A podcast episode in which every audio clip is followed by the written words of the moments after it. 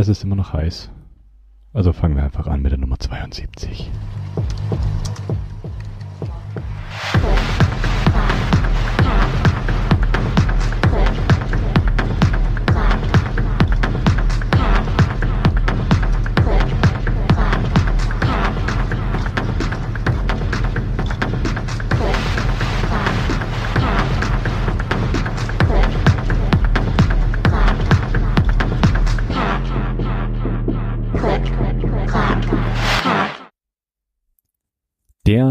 in der letzten Late Night zu treffen formuliert.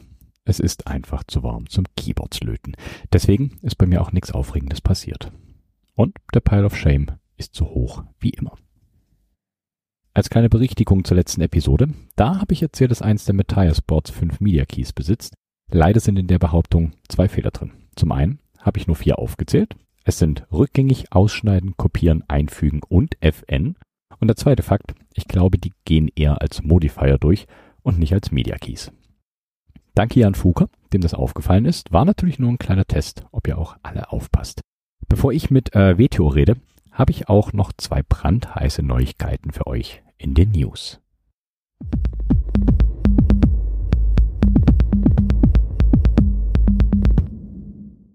Zum einen macht Keychron jetzt Camouflage-Switches. Die haben ein gefärbtes Housing in Tarnmuster. Ist Geschmackssache, aber bringt natürlich weitere Designmöglichkeiten für Switches ins Spiel. Es handelt sich hier um lineare Switches im MX-Stil. Sie sind äh, Three-Pin Plate-Mounted, Top und Bottom sind aus Nylon und der Stem selber aus POM. Die Switches gibt's mit 40 bis 100 Gramm und liegen bei 44 Cent das Stück. Und dann war da noch die Smile 36. Ein 36-Tasten-Keyboard im Grin-Layout, also leicht zweidimensional gewölbt, ohne Hotswap, basiert auf einem RP 2040 und wie ich finde, ist sie trotzdem irgendwie lustig. Wenn da wer von euch PCBs bestellt, sagt auf jeden Fall Bescheid. So. Jetzt aber zum Ortholinear-Liebhaber WTO. Viel Spaß mit dem Gespräch.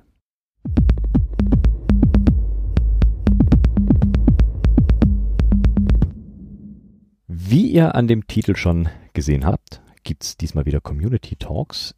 Diesmal wurde ich allerdings äh, eher gefunden, als dass ich jemanden gesucht habe.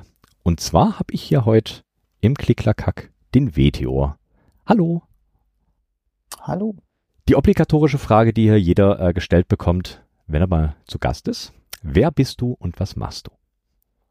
Ich bin der WTO oder Matthias.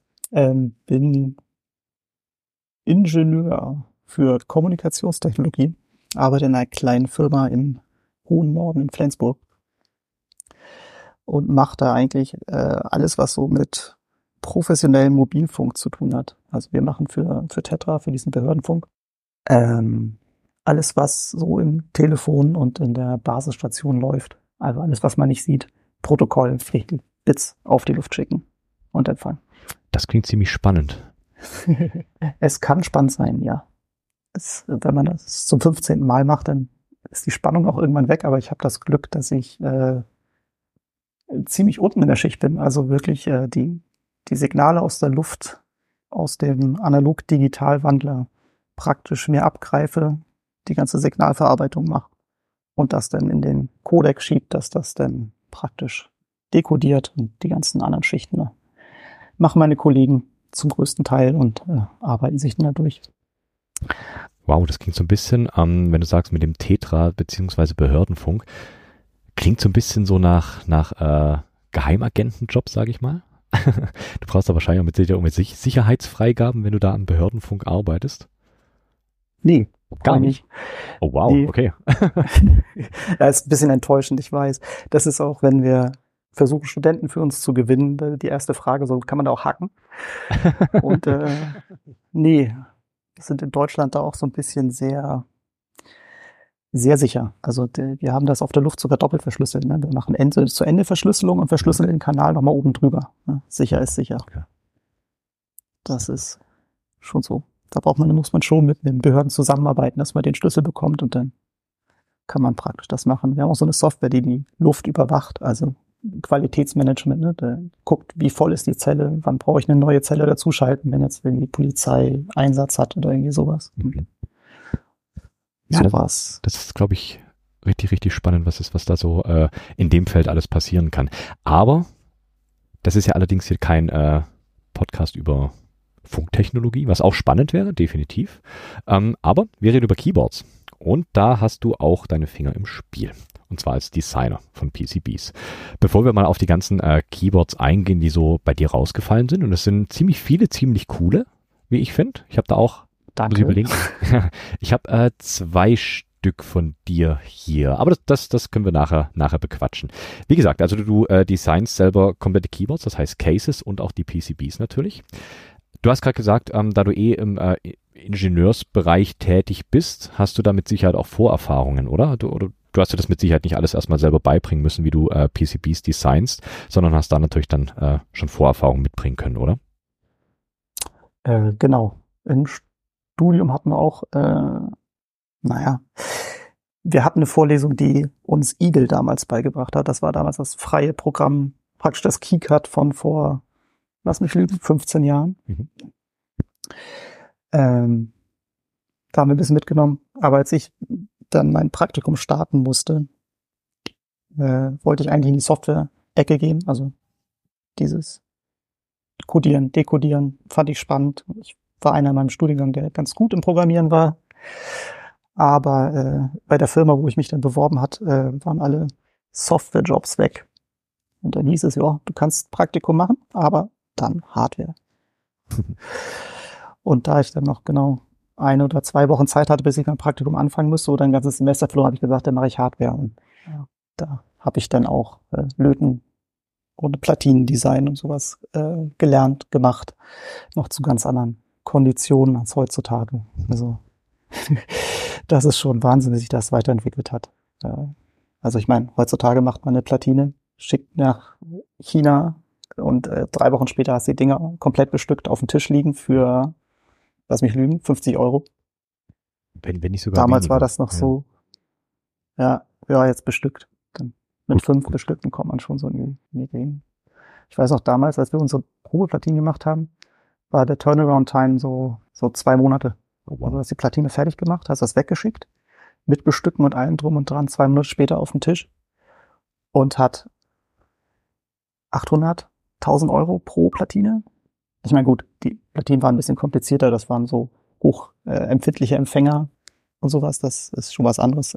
Da waren FPGAs mit irgendwie 800 Pins drauf und so, das ist schon ein anderer Schnack als jetzt so eine Keyboard-Platine, die ja doch recht simpel ist, aber ähm, naja, ist halt eine anders. Heutzutage würde das auch in zwei Wochen irgendwie auf dem Tisch stehen haben. Das ist total Wahnsinn. Ja, stimmt natürlich. Das, das ist ein kleines bisschen anders als ein Keyboard, das ist richtig.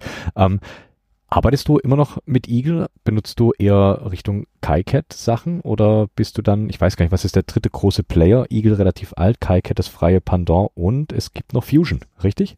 Fusion hat, glaube ich, Eagle gekauft. Ah. Also ich glaube, in Fusion ist jetzt Eagle drin, aber ich habe das auch nicht so weiter verfolgt. Das ist, ich habe diese Hardware-Geschichte habe ich, glaube ich, die ersten vier, fünf Jahre gemacht von mein, meiner Laufbahn in Anführungsstrichen. Und da haben wir den Altium benutzt für, das ist das, ähm, so der, der nächste Level. Also das ist, das, das sind die professionellen Tools, Mhm. aber unteres Preissegment. Also so für kleinere Firmen ganz gut weil man da denn auch so Sachen braucht, die es in freier Software nicht so gibt. Nur mal sowas wie einen DDR-Speicher verbinden, dann hast du halt irgendwie so, ich lass mich lügen, 32 Datenleitungen, die parallel verlegt werden müssen mit bestimmten Impedanzen und äh, alle gleicher Länge. Und äh, wenn du sowas in, in Eagle machst oder in KiCat, da wirst du wahnsinnig. und da gibt's halt Tools, die das dann halt automatisch alles mitmessen und machen und sowas. Und sowas brauchst du dann schon. Aber KiCat ist äh, wahnsinnig toll. Also ich bin großer Freund von freier Software oder Open Source Software. Ähm, und ich weiß noch damals, KiCat, das war unbenutzbar. Das waren irgendwie noch drei Programme, drei einzelne Programme, die, die man irgendwie mit, mit Python-Skripten zusammenklöppeln musste, damit da irgendwie hinten raus ein PCB oder ein Gerber-File rausfiel. Und ich meine, die CERN haben irgendwann mal Entwickler abgestellt. Lass mich lügen, auch 2012 oder so. Die das mal auf Vordermann gebracht haben. Und seitdem ist KiCat echt, echt richtig cool. Mhm. Das Das, das heißt, KiCat benutzt du auch für deine äh, Keyboards? Ja. Genau. Ich, meine ganze ähm, Pipeline insofern ist, ist äh, Open Source. Also ich mache eigentlich meine die Layouts sozusagen, also die die die, die wie heißt denn das? Die Keymap, also wie die Keys liegen, mache ich in, in Inkscape mhm. und dann benutze ich FreeCAD, um die Plates zu machen oder so, so ein Grundgehäuse, damit ich es mir in Blender angucken kann, weil ich da finde, dass das die 3D-Ansicht schöner ist, so dass man ein Gefühl dafür bekommt, wie das im Raum so wirkt. Und dann mache ich die Platinen in KiCad und dann wieder zurück zu FreeCut, um das fertig zu machen. Okay. Wenn du sagst, Alles äh, Open Source. komplett Open Source, genau. Ähm, Linux-Nutzer? Ja, genau. Großer Freund. Was, wie nennt man das? Ich habe mich sogar durchgesetzt, in der Firma Linux zu nutzen. Welches? Welches Linux? Äh, Im Moment Endeavor OS. Oh wow, okay. Auch was ganz hattest du noch nie, glaube ich, hier im Podcast. Ich glaube, ich hatte schon alles von Debian bis äh, hin zu Windows sogar. Äh, aber Endeavor hat noch keiner gesagt. Auch spannend. Ja, ich, ist eigentlich auch nur äh, Arch anders gepackt. Okay. Also, eigentlich ist es ein Arch Linux. Ich weiß gar nicht. Ich glaube, das ist ein bisschen, bei Arch fängst du ja von ganz unten an mhm. und baust auf. Und Endeavor hat schon so ein, das fängt schon mit einem guten Grundstock an. Also, da muss ich nicht von, von vorne anfangen zu konfigurieren, sondern fange mit einem guten Grundstock an. Geht alles ein bisschen schneller, finde ich schöner. Ist natürlich praktisch, ganz klar. Was, was man so sonst hört äh, bei, bei Arch Linux. Äh, wenn du wirklich, ja, wie du sagst, von ganz unten anfangen musst, du dir äh, alles zusammenbauen musst, deine einzelnen äh, ja, Komponenten quasi zusammensteckst, softwareseitig und dann irgendwann funktioniert, so nach ein bis zwei Jahren. Ist dann natürlich schon äh, ganz praktisch, wenn man irgendwie so, so einen Grundbau hat, der schon mal funktioniert. Ja, sehr cool. Ähm, die Keyboards. Gehen wir auf die Keyboards. Du sagst, du äh, designst komplett selber mit äh, KiCad allem drum und dran, hast das natürlich auch gelernt. Und was hinten rausfällt, sind wunderschöne Boards. Es ist quasi alles dabei, von Split bis hin zu diesen äh, Unibody-Keyboards. Was ist dein Favorit? Eher Split oder eher die Unibodies? Äh, Unibody, ganz klar. Muss ich gar nicht lange überlegen. Äh, ja, ich, wie im Vorgespräch schon gesagt, ich bin so ein Schreibtisch-Messi ich habe immer viel Kram rumliegen. Das war eigentlich auch der Grund, warum ich damals, als ich äh, bei meiner vorherigen Firma angefangen habe, wo ich auch die Hardware gemacht habe, da hatte ich auch mal die ganze Hardware auf dem, auf dem Schreibtisch liegen. Und ich hatte nur einen kleinen Schreibtisch und hatte zwei 17 Zoll Röhrenmonitore da drauf stehen. Mhm. So, so alt bin ich. und, und da hatten wir diese, diese Standard Logitech Membran Keyboards, die, glaube ich, jeder schon mal auf dem Schreibtisch hatte. Und die waren irrsinnig riesig, haben wir Platz weggenommen. Und ich habe mir dann eine Poker gekauft. Diese Poker 3 60% Keyboard. Und auf denen habe ich ewig lang gearbeitet. Und das war auch einfach um den, den Platz. Ne, das ist halt klein. Ich kann daneben einen Trackball stellen und dann kann ich rundherum die Elektronik und die, die Testsachen und sowas haben. Und ich, ich brauche keinen Platz. Und das ist jetzt immer noch genauso. Darum stehe ich auch recht auf diese Unibody-Dinge. Ich hatte gehofft, dass Split mir da auch hilft, aber die, die, nee. Ich finde Unibody praktischer. Wobei Splits auch echt schön sind. Also. Genau, weil ich wollte ja. nämlich gerade fragen, wie gesagt, in deinem äh, Portfolio befinden sich ja dann doch auch Splits, beziehungsweise äh, gerade die 3 6 die bei mir auch rumsteht. Wenn für dich die Unibody die Keyboards alles zum Laufen gebracht hat. Bitte? Das war das, was den Stein ins Rollen gebracht hat. Das also, erste. 3 bis 6 war das allererste? Ja. Oh wow, okay. Das heißt, ähm, die 3W6 ist im Prinzip entstanden, weil du dachtest, die Splits könnten dir helfen, beziehungsweise könnten ein großer Sprung sein. Und hast dann aber gemerkt, oh doch nicht, und dann bist du bei, weiter bei den Unibodies geblieben. Ah, ja, ja, schon so ein bisschen. Okay. Ah, ich weiß gar nicht, das war ja, das muss irgendwann 2021, also wahrscheinlich war auch so ein Corona-Ding. Ich habe irgendwie Kopf auf, also ein Deck auf den Kopf gefallen und äh, also ich hatte vorher schon mal nach nach anderen Keyboards geguckt, aber das Poker war da immer noch so dieses Standardding, was irgendwie erschwinglich war, mhm. fand ich nett aussah und, und funktionierte so. Aber ich hatte da auch schon mal dann, ah, wie heißt dieses große Ding? Oder war es sogar ein Aerodox, den ich damals gesehen habe? Irgendwo, als ich besucht habe, ich weiß es nicht mehr. Also hatte ich vorher schon mal gesehen. Und als ich dann da mir irgendwie in Corona-Zeiten noch als Hobby suchen wollte, hatte ich mal wieder Lust, irgendwas mit Elektronik zu machen und dann bin ich irgendwie auf so einen Corny gestoßen und habe gesehen, oh, da gibt's ja auch irgendwie Repositories zu und das ist ja Open Source und das ist ja ganz cool, kannst du ja mal angucken. Da habe ich mir gedacht, ja, das schaffst du auch. Und dann habe ich die 3W6 gemacht. Cool. Genau, äh, da kannte ich auch dieses ganze, die ganze Community noch gar nicht. Also ich habe das wirklich im Internet gefunden und bin da auf dieses GitHub drin gekommen und dann habe ich die 3W6 halt irgendwie gemacht, so komplett abgekoppelt von, von irgendwie allem und, und reingerutscht in diese, diese Community, also so, äh, Mechanical Keyboards Deutschland, Discord und diese ganzen Geschichten. Ich mhm. bin in sozialen Medien sonst nicht so unterwegs. Das war, weil ich äh, die zwei überschüssige Platinen auf e-, eBay Kleinanzeigen verkauft habe. Und irgendein Typ aus dem Rheinland hat das gekauft und meinte, ey, das ist ganz cool. Hier geht doch mal auf Discord und zeigt denen das mal. Also ich habe auch nicht damit gerechnet, dass es überhaupt irgendjemand haben will. Wobei ich aber die 3W6, ich finde sie sehr, sehr interessant. Ähm, also auf deinem GitHub steht auch, dass sie als Alternative zu äh, Korn, Kyria und ähnlichen Keyboards gedacht ist, ist ja, ich muss das glaube ich mal ganz kurz beschreiben, wie die 3W6 aussieht, wobei die 3W6 ja an sich schon äh, ist ein sehr, sehr bildlich sprechender Name. Ähm, ist, ein, ist, ja. ist ein Keyboard, genau, mit äh, ja, 3x5 Keys. Warum auch, warum 3x6, verstehe ich dann auch nicht ganz. Kannst du mir das 3W6 erklären, obwohl es 3x5 Keys sind? Moment. 3W6, also das W steht für WTO. Und mhm. äh, 3 und 6 sind die Anzahl der Tasten, 3, 36. Weil 3 mal 5 mal 2 plus äh, 3 Daumen auf jeder Seite, 36 Tasten. Darum 3W6. Ja. Ah, okay, so ergibt das Sinn. Genau. Und es ist, wie gesagt, eine kleine Split. Sehr, sehr flach und minimalistisch aufgebaut, wie ich finde. Also wirklich auch ähm, alles, alle Parts, die auf dem Keyboard verbaut sind, sind wirklich äh, auf der PCB drauf. Es sind keine, keine Through-Hole-Komponenten, wenn ich es richtig im Kopf habe, alles SMD-Bauteile. Sehr, sehr flach und minimalistisch gehalten. Und mit einem leichten äh, Stagger in den Spalten auf jeden Fall. Hinten abfallend zum kleinen Finger. Und drei Tasten, wie du gerade schon sagtest, im Daumencluster. Was ich auch ganz spannend finde, was relativ selten irgendwie auftaucht, ähm, ist USB-C als äh, Verbindung zwischen den zwei Split-Hälften. Ja. Das fand ich auch sehr, sehr, sehr elegant. Ja, der eigentliche Grund, warum, warum das da drauf ist, ist, weil die USB-10 Konnektoren flacher sind. Ah, okay. Muss man vielleicht mal ein Stück zurückgehen. Als ich die, die 3W6 damals gemacht habe, hatte ich ja schon geguckt, was gibt's denn so? Und dann sowas wie Corne, Corning oder äh, Ferris oder so.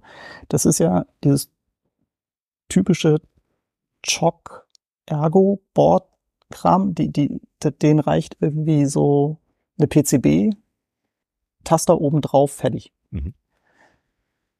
Achso, und am liebsten dann noch so ein, so ein Pro Micro oder sowas, der ja, dann genau. irgendwie immer rechts über dem Daumen so diesen Block noch extra macht. So, und ich fand das ästhetisch nicht schön. Okay. Und hat mir dann gesagt, so pass auf, ich, ich nehme auf jeden Fall kein Pro Micro. Das wird ein Onboard-Chip. Mhm. Einfach um diese, diese Ecke daraus zu haben. Ich wollte wirklich eigentlich ein Board haben, was nur diese, die Tasten umrahmt. Und ich wollte die Komponenten nicht sehen, darum habe ich es mit Plate gemacht. Was bei, bei so ähm, Chalkboards ja eigentlich auch nicht vorkommt. Genau, ist relativ selten. Das stimmt. Weil das, ja, das sind ja nur zwei Millimeter. Und warum soll ich da eine Plate machen? Weil es schick aussieht. Auf jeden, Fall. Auf jeden Fall. Und in der ersten Version von der 3W6 hatte ich praktisch die Dioden, die da drunter liegen, als Abstandshalter genommen. Mhm. Das passt von der Höhe her. Damit äh, man die übereinander legen kann, dass die sich nicht bewegen können, weil ich die nicht verschrauben wollte. Die werden ja nur gehalten von den verlöteten äh, Switches. Und bei der zweiten Variante wollte, also bei der zweiten Version von dieser 3W6, da bin ich dann dazu übergegangen, dass ich dann diesen Mittellayer noch haben wollte, dass das geschlossen ist, dass es so aussieht wie so ein ganz flaches Gehäuse, was zu ist, nicht wie, wie so gestackte PCBs, sondern irgendwie netter. Mhm.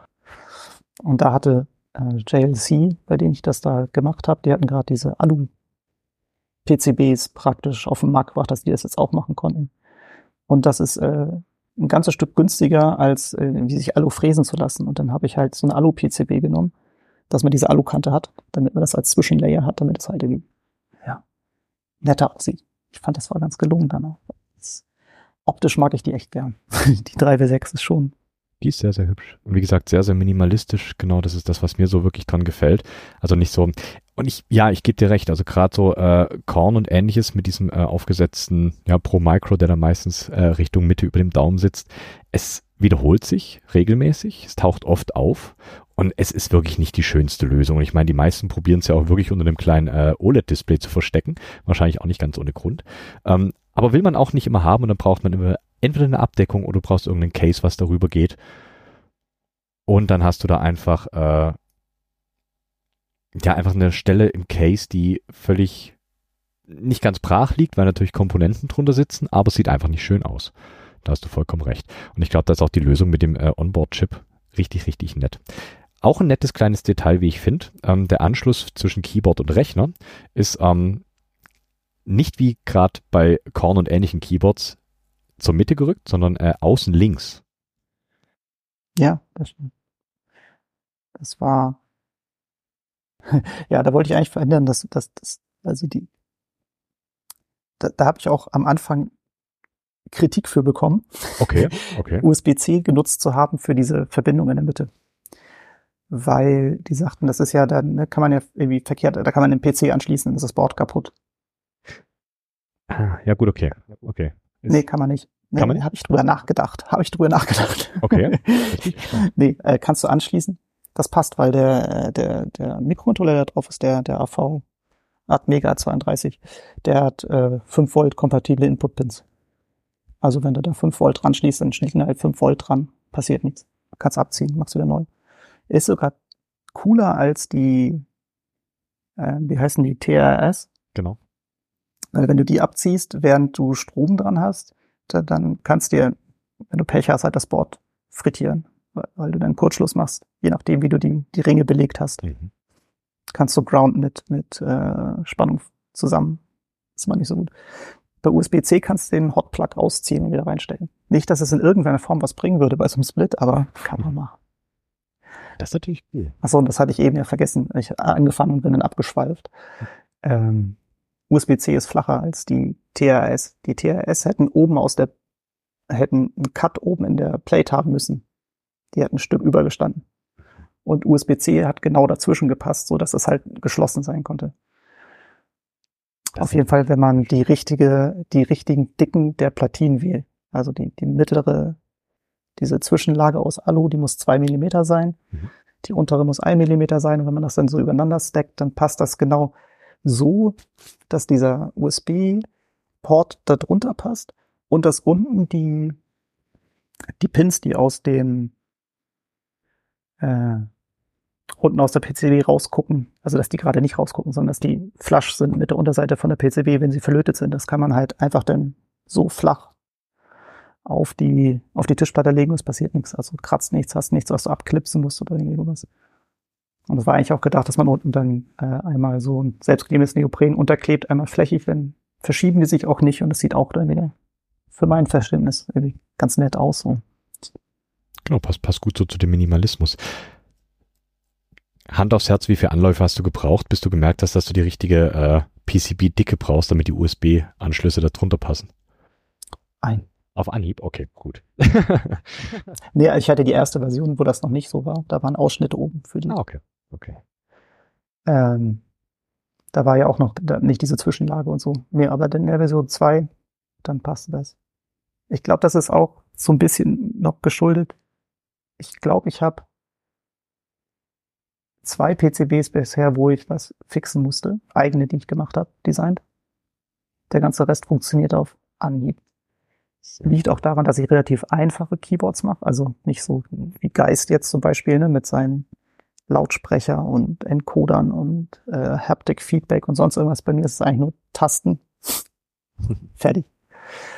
Ähm, aber das ist halt auch damals, als, ne, was ich vorhin erzählt hatte mit den man macht eine komplizierte Platine, schickt die weg und weiß ja zwei Monate später, ob die funktioniert. Und wenn nicht, dann hast du wieder zwei, Minuten, zwei Monate, die du brauchst, bis du es wieder bekommst. So, da, äh, da musste man halt irgendwie genau sein. Also. Ja, natürlich. Und dass das, äh, dieses, ja, ich, ich guck halt echt äh, 15 Mal drüber, bevor ich es wegschicke, damit ich weiß, wo das passt. Und diese Sachen mit den gestackten und so, das mache ich mir halt auch echt im Cut-Programm, dass ich mit übereinander lege und genau gucke, passt das alles zusammen und überlappt da nichts und ähm, das äh, mein Workflow ist da, glaube ich, relativ gut inzwischen. Oh, das geht. Cool. Hattest du die dann auch äh, wirklich produktiv im Einsatz, deine 3W6? Und als kleine Zusatzfrage, mit welchem Layout arbeitest du da drauf? Ähm, ja, die hatte ich produktiv. Für gut, boah, so drei, vier Monate habe ich die schon benutzt. Ich glaube, dann war es so weit, dass der Tipper TF dann, dass ich die fertig hatte. Ähm, generell benutze ich ColeMap seit einiger Zeit. Also war vorher schon auf der Poker, hatte ich auch schon ColeMap, mhm. weil ich irgendwann äh, zehn Finger blind praktisch tippen gelernt habe. Für, weil es fürs Coden einfach angenehmer ist, wenn ich nicht auf die Tasten gucken muss, wenn ich irgendwas schreibe. Mhm. Aber ich hatte so viele blöde Angewohnheiten in, in QWERTY, dass ich äh, gesagt habe, so denn das geht nicht, das gewöhne ich mir nicht mehr ab. Darum habe ich dann Comac gelernt und das habe ich halt auch bis jetzt immer noch weiter beigehalten. Okay. Und die Keymap, die ich an sich benutze, die ist, die habe ich gemacht für die 3W6. Aber dann und auch die auf, äh, benutze ich eigentlich immer. Colmac natürlich. Also die, die ist, klar. Okay.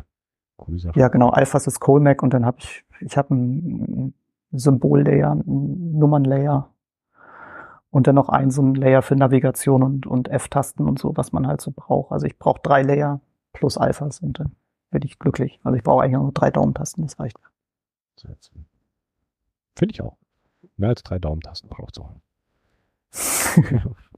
Nein, ist natürlich alles Geschmackssache. Dann hast du gerade gesagt, ähm, du hast die 3W6 benutzt, äh, bis die Tipper TF fertig war, die auch aus deiner Feder stammt.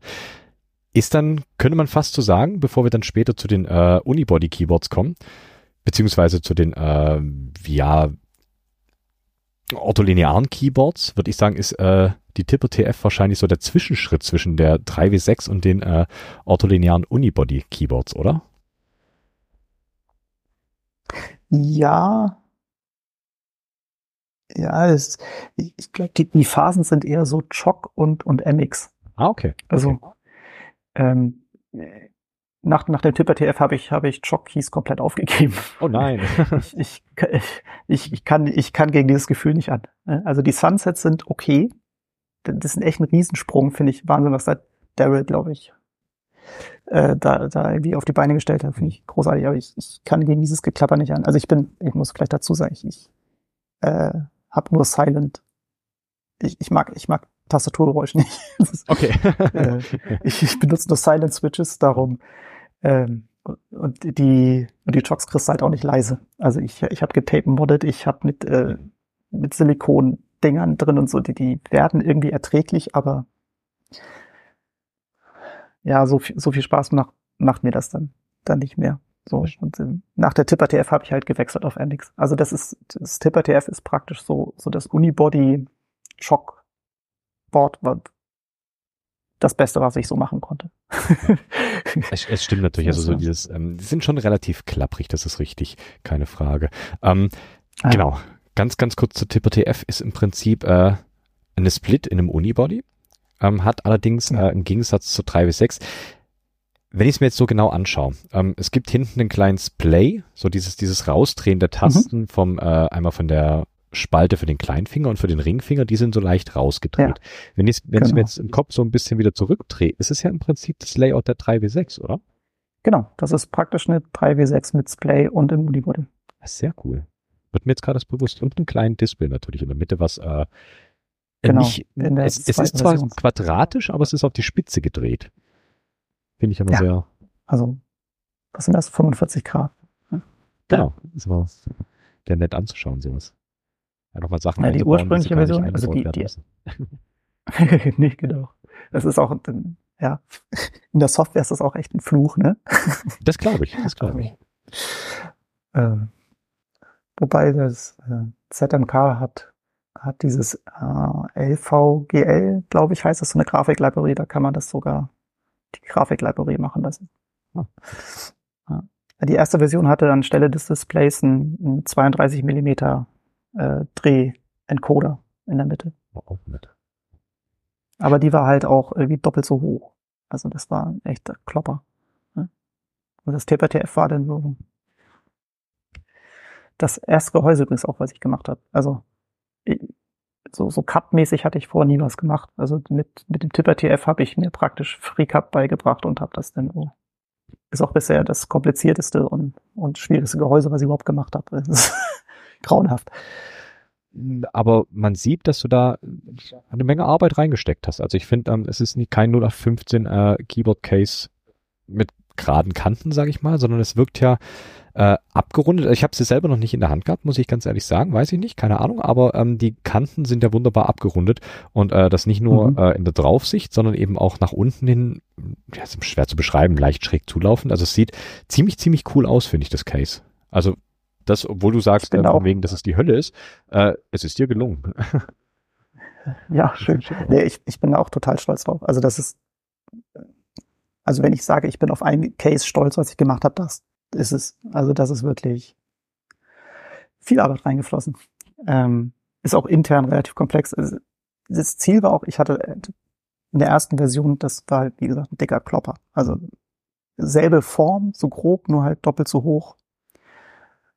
Und alles ein bisschen klobiger. Und ich wollte halt ein, ein Case haben für ein Unibody, was möglichst flach ist. Also praktisch dieselbe Höhe hat, wie ein, wenn du, als wenn du äh, PCB-Stack hast. Mhm. Ich hab's fast geschafft. Ich glaube, auf der Vorderseite ist es zwei Millimeter höher, als es wäre, wenn du äh, PCB-Stack machen würdest. Oh, wow.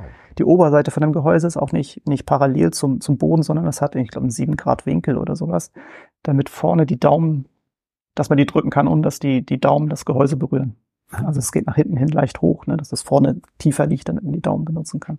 Das Und intern spannend. sind halt auch, und das ist auch ein Bluetooth-Board gewesen, ähm, mit Onboard-Controller. Nee, ja, nicht Onboard, also es ist schon so ein ähm, Menü, keine Ahnung, was kleines, auf so einer kleinen extra Platine, Mhm. dass die Bluetooth-Kommunikation macht und äh, die, das Display ist eine eigene Platine, die mit einem Flachbandkabel durchgeführt wird, die intern von, von der Unterseite vom Gehäuse über so Stäbe oben gehalten wird, dass die genau richtig sitzen und die PCB hat in der Mitte ein Loch, damit die Batterie da reinpasst, weil ich das von der Höhe nicht reingekriegt hätte. Es ist, man kann an diesem Pfeil nichts mehr ändern, weil es sofort alles kaputt geht, wenn man irgendwas versucht zu ändern. Das ist so finale Version, ich kann nichts mehr ändern, es geht kaputt. Aber auch schön, wenn sie Ja. dann so äh, Projekte quasi selber abschließen. Das ist doch auch schön. Ja, auch irgendwie wahr. Wobei es ein bisschen schade ist, weil das Display, ah, das ist auch so eine Sache, dieses äh, E-Ink-Display, was da drin ist. Ähm, ich weiß nicht, ob du es mitbekommen hast bei den, ähm, wie heißen diese Alu-Cornies? Corn Pro? Das ist auch, äh, auch so eine? Low-Profile-Geschichte ist das. ja, ja, komplett Alu und da ist auch so ein E-Ink-Display drin. Mhm. was irgendwie aber von der Ansteuerung her ein bisschen blöd ist, wenn du einen Full Refresh machst, dann, dann braucht das, glaube ich, drei Sekunden, um das neu aufzubauen. Ach, wow. In der Zeit steht aber das, die Firmware. Das war am Anfang ein bisschen doof, ne? Schade, dass das Keyboard praktisch, Display wird aufgebaut. Und, die Displays, die ich da drin hatte, das sind, habe ich extra geguckt, sind super schnell. Die machen, glaube ich, in 0,8 Sekunden einen kompletten Refresh. Okay. Und wenn du es partial machst, 0,3 Sekunden, also das merkst du gar nicht. Und die sind abgekündigt worden. Also Mhm. kurz nachdem ich die letzte Version gemacht habe. Also, tja, ich würde gerne was ändern, aber ich kann es nicht. es geht nicht, es ist abgeschlossenes. Jeder, der eins hat, darf froh sein. ja, ist ein bisschen schade. Da habe ich auch noch die, die Treiber für das, für die Dings geschrieben. Also ein ZMK-Treiber, damit die Displays angesprochen werden. Also ein Kram. Richtig viel Arbeit. Ja, Dafür, dass ich es irgendwie einen Monat genutzt habe. Wobei es mein Reiseboard ist. Also steck's immer noch gerne in. Weil es halt so flach ist. Also geht halt überall rein. Ganz klar. Und ich meine, dadurch, dass es jetzt abgeschlossen ist und quasi niemand mehr nachbauen kann durch die Displays, hat es ja dann auch so einen gewissen Sammlerstatus. Also glaub, vielleicht. Den, den darfst du auch nicht so ganz unterschätzen. Und ich habe meine letzten zwei einfach verschenkt. Oh nein. ah, das ist natürlich ärgerlich. Äh, Äh, wird wahrscheinlich jemand anderes reich damit. das wäre dann gemeint. Das ist hoffentlich nicht der Fall. Ach, ich gönn's. Aber an sich, an sich wirklich ein schönes Board, also mir gefällt's sehr, sehr gutes Case, spricht mich an. Ähm, ja, Displays. Ja, vielleicht kriegst du auch irgendwann nochmal die Chance, das in der Hand zu halten. Das fühlt sich auch echt gut an. Also das ist, äh, das ist haptisch schon gut. So, jetzt hören wir mal auf. Das, das schneiden wir nachher raus. Na, auf gar keinen Fall, das bleibt drin. Ähm, nee, aber glaube ich gern, weil ähm, die Oberfläche sieht an sich äh, wirklich schon nett aus. Das äh, Layout sieht spannend aus, ist ja ähm, ähnlich dem Alice-Layout. Ganz, ganz grob, würde ich sagen. Also mit diesem, äh, wie ich schon gesagt habe, mit dem Unibody, aber Split und das leicht nach außen gedreht.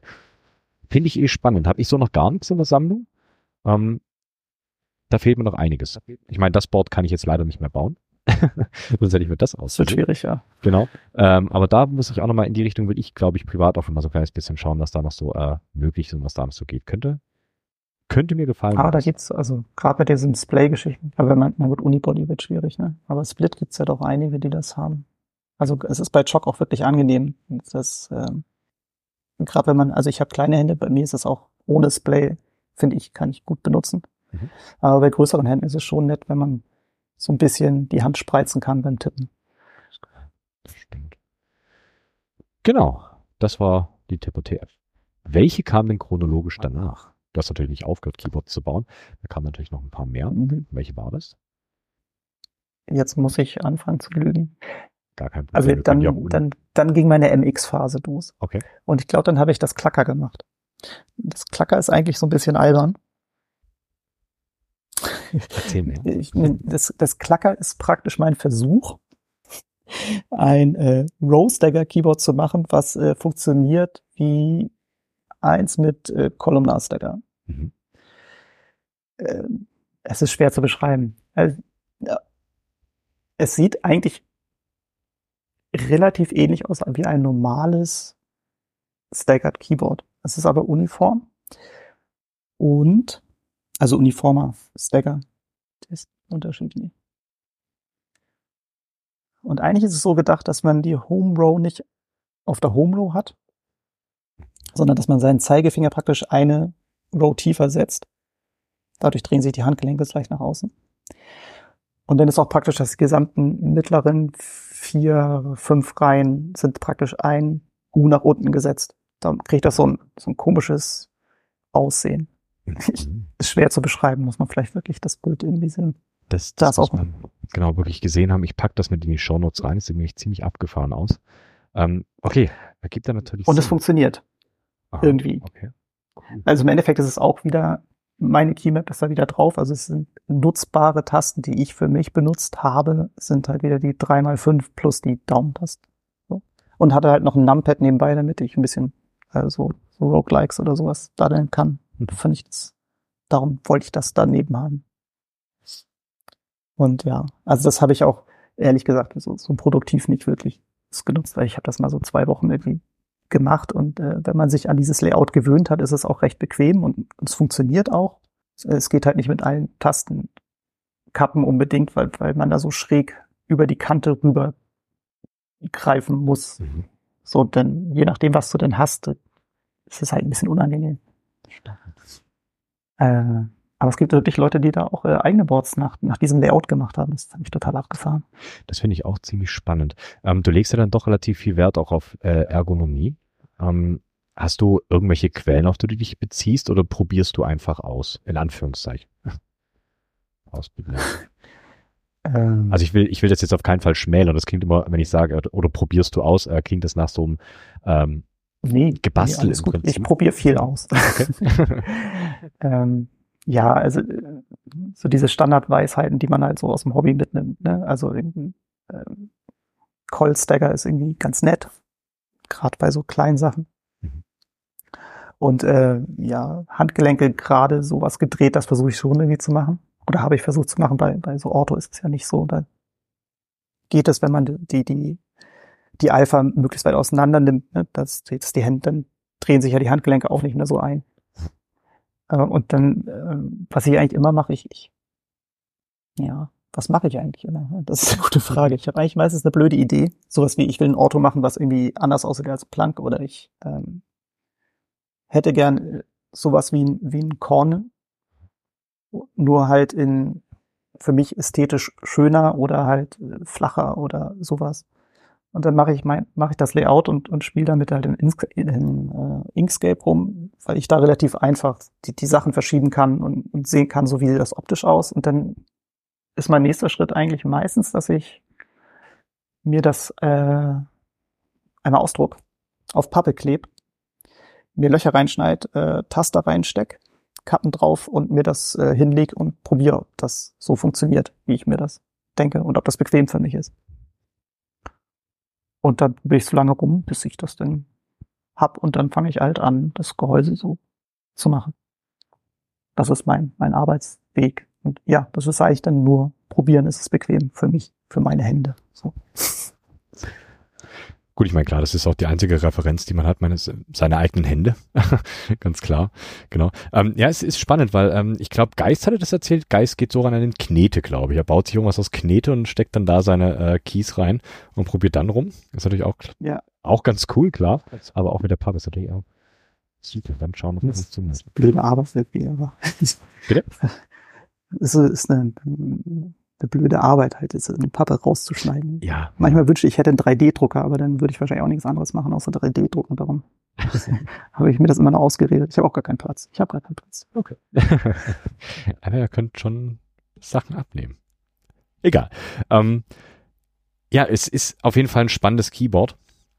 Ähm, ist er dann aber, ist schon richtig komplett äh, Unibody, aber wie gesagt mit einem abgefahreneren ähm, Layout muss man, glaube ich, so für sich entscheiden, ob das äh, auch produktiv wirklich äh, Sinn macht. Spannend finde ich es. Ich glaube, ausprobieren würde ich es definitiv mal. Ich glaube, ich nehme mal, äh, ich glaube mir mal deine Idee mit der Pappe und baue mir das mal in Pappe nach und probiere mal, ob das äh, layoutmäßig für mich was wäre. Weil spannend sieht's aus. Ist ja dann auch so, weißt du, bevor man so wirklich anfängt, ein Keyboard zu bauen, das ganze Ding als, äh, ich, ich sag mal, Papp-Prototypen zu haben, ist natürlich schon ganz cool. Also kann man erstmal schauen, ja. was überhaupt äh, layoutmäßig für einen äh, zutrifft, ob es funktioniert, so wie es äh, da ist, oder halt, ob es äh, überhaupt nicht funktioniert und man eigentlich eher die Finger weg davon lassen sollte und es so gar nicht bauen braucht, oder ob man es einfach nur baut, baut ja. weil es schön aussieht. Geht natürlich auch. Ja, gerade bei so Split-Geschichten, da gibt's ja auch die, diese Seite Split KB irgendwas, wo man das vergleichen kann, wie diese verschiedenen genau. Splits, die werden so übereinander gelegt, kann man sich zusammenklicken, welche Splits man vergleichen möchte. Und da kann man nämlich auch die SVGs runterladen, also diese Vektorgrafiken. Und das ist auch super, dann kann man sich mal so eine Hand halt praktisch ausdrucken. Also eine Seite reicht dann ja meistens. Genau. Und dann muss man ja auch nur so 16 Sachen ausschneiden und das mal reinstecken. Das ist, also ich finde das total praktisch. Also, auf jeden Fall. Jeden bevor man sich halt PCBs bestellt und das irgendwie zusammenbaut und merkt, ach, brauche ich eigentlich gar nicht. Einfach nur um zu gucken, ne, was ist für seine Hand halt gut. Ja, ja. Ich bin auch so einer, der den Daumen immer gerne nach innen bewegt. Andere sind ja so, dass sie die Hand möglichst breit auseinander, diese Rüssel-Keyboards praktisch bauen, ne, wo unten dann die, die Daumentasten so praktisch irgendwie bis zum Knie weiterlaufen. Und das geht mit meinen Händen nicht. Also bei mir hört der Daumen praktisch beim zweiten Daumentaste auf, dann in die dritte komme ich gar nicht mehr ran. ja. Ich Aber das ist halt eher so der Freund von äh, drei Keys im, im Daumencluster, das ist schon, schon ganz nett. Und meistens auch ausreichend. Also so was Ergodox und ähnliche machen und die sind, glaube ich, bei was sind die? Sechs Keys im Daumencluster? Sechs oder vier? Ja, Kyrie ja auch, glaube ich, ne, mit so übereinander. Genau, und das ist dann cool. einfach, ähm, ja, ich weiß nicht. Mein Fall ist es nicht. Wer damit arbeiten kann, cool. Mir ist es zu viel. Ganz klar. Ja, ähm, das war die Klacker. Was kam danach? Es, es muss auch nicht danach chronologisch sein. Wir können auch, ähm, wenn du die Chronologie so nicht mehr im Kopf hast, dann können wir das auch gern andersrum machen. Du sagst einfach, das nächste Board. Ja, ich, das nächste war, das habe ich glaube ich gar nicht bei mir im, im Repository. Ich bin dann auf so eine Chiffre gewechselt. Oh, okay. Ja. Und da habe ich die, was habe ich denn da gemacht? Die PCB habe ich geändert, genau. Ich habe so einen kleinen, äh, also ich habe auch so ein Gehäuse gemacht, so ein Stacked Acryl-Gehäuse, beziehungsweise ich habe mir eins aus äh, Stacked Holz, also praktisch drei Millimeter äh, Birkensperrholz gelasert, statt Acryl übereinander gelegt.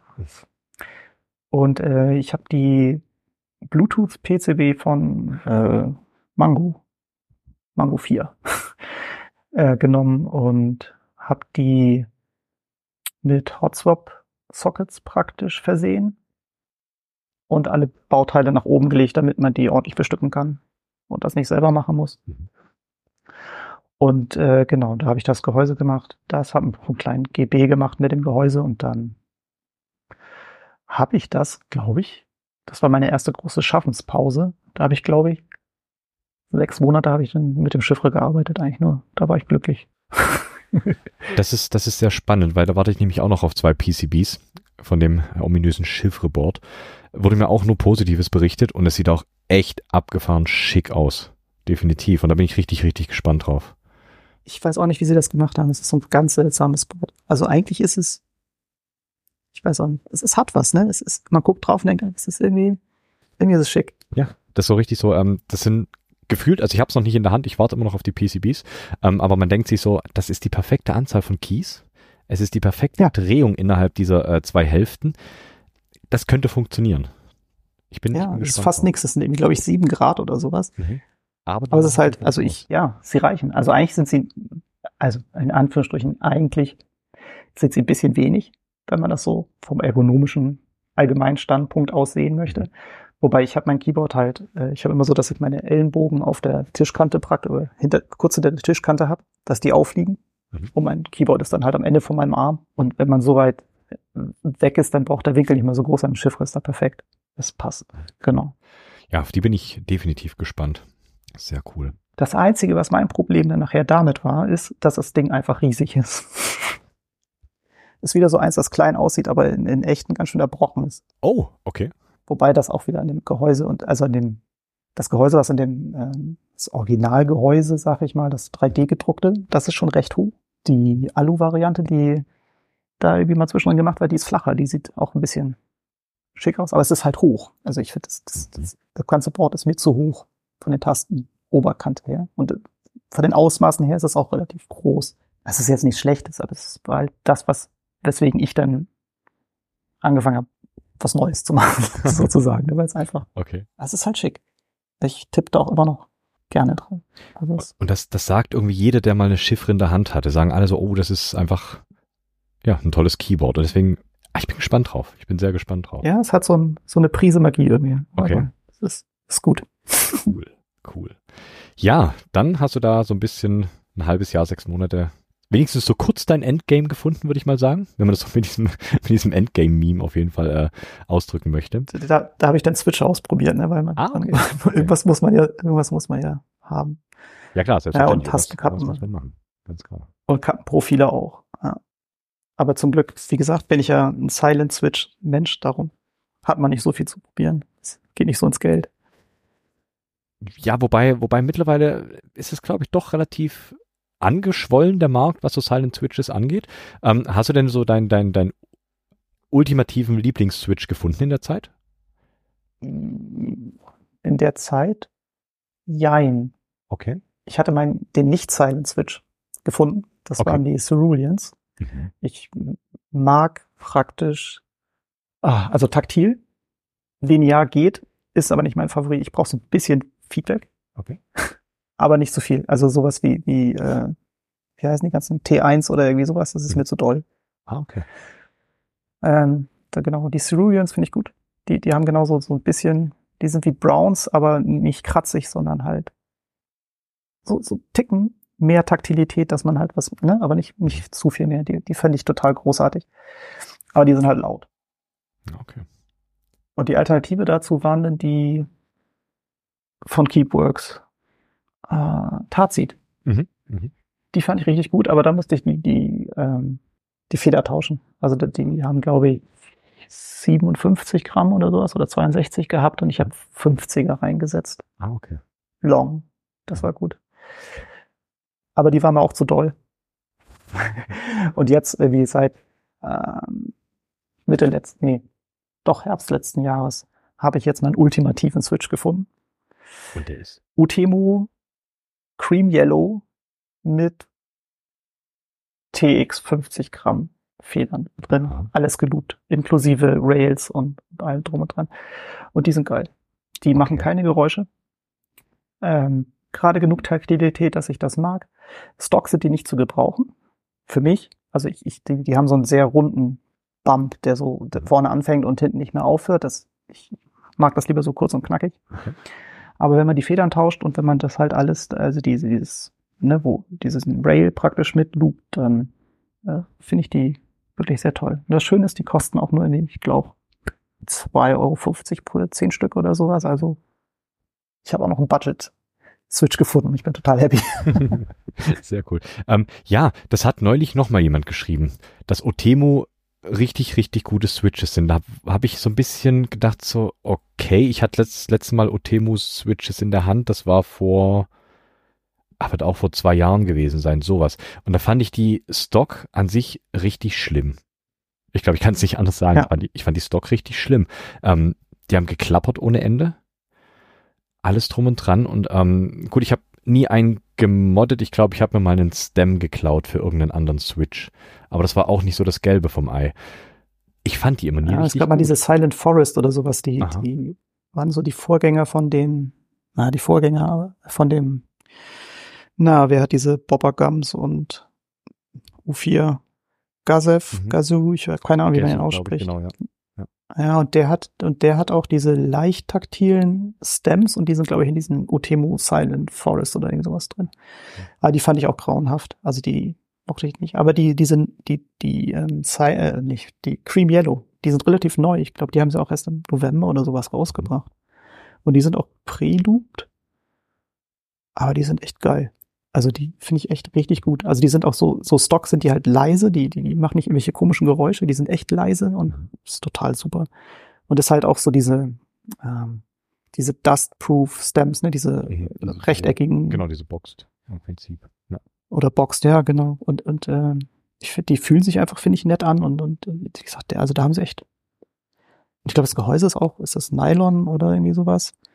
Ist auf jeden Fall nicht, nicht, nicht klar, ist halt irgendwie so undurchsichtig. Also es, ja, also ich finde die echt großartig. Die haben auch eine andere Variante, die ist leichter ein ganzes Stück von der Feder her. Die ähm, Silent Lemon, glaube ich, heißen die. Die sind in so einem neongrün gelben Colorway irgendwie. Mhm. Die sind an sich auch ganz geil. Also die, die sind total toll direkt so, wie sie kommen. Das einzige Ding ist, dass sie so ein komisches schmatzendes Geräusch machen. Okay. Und das macht mich wahnsinnig. so, ich finde die echt total gut. Ich finde die zum mhm. Spielen so auch irgendwie total toll. Aber ich, ich kann hier dieses Geräusch nicht an. Diese, dieses, warte mal so. Das okay, okay, lang. wow. Das ist ja, das ist schwierig. das ist vielleicht auch so, ist ein Ding von mir, dass ich das, ne? Also sonst sind die auch okay. Und die sind auch so günstig. Wow. Kann man echt nicht sagen, finde ich das, das ist verrückt, weil ich glaube, da muss ich wirklich in die Richtung nochmal schauen, weil wie gesagt, vor, ich glaube, es war vor zwei Jahren circa, wo ich das letzte Mal welche in der Hand hatte. Und wenn man dann so einmal so dieses, ähm, diese Denke hat, ähm, der Switch taugt mir nichts, dann macht das Gehirn das irgendwie automatisch und schiebt die dann so völlig nach außen und man guckt nie wieder in die Richtung. Aber ist ja klar, ich meine, die können sich auch weiterentwickeln. Und wenn die da mittlerweile richtig gute Switches ja. auch wenig Geld machen, ganz klar. Ähm, oh wow, da muss ich mal schauen in die Richtung. Das ist spannend, weil wie gesagt, hat also Ich kann nur für die beiden sprechen, von den ganzen anderen weiß ich nicht wie gesagt, die, die Lauten in Anführungsstrichen, ich mhm. nicht auf. Aber wie gesagt, also die beiden, die mag ich schon ganz gern. Cool. Ich glaube, die schaue ich mir auch mal an. Sehr cool. Okay, dann hatten wir die Chiffre. Wir hatten deine Lieblingsswitches. Was kam nach der Chiffre und nachdem du deine Switches gefunden hast, die du für den Rest deines Lebens benutzen möchtest? Auf jeden Fall. Ich werde die wieder was daraus holen. Nein, nein.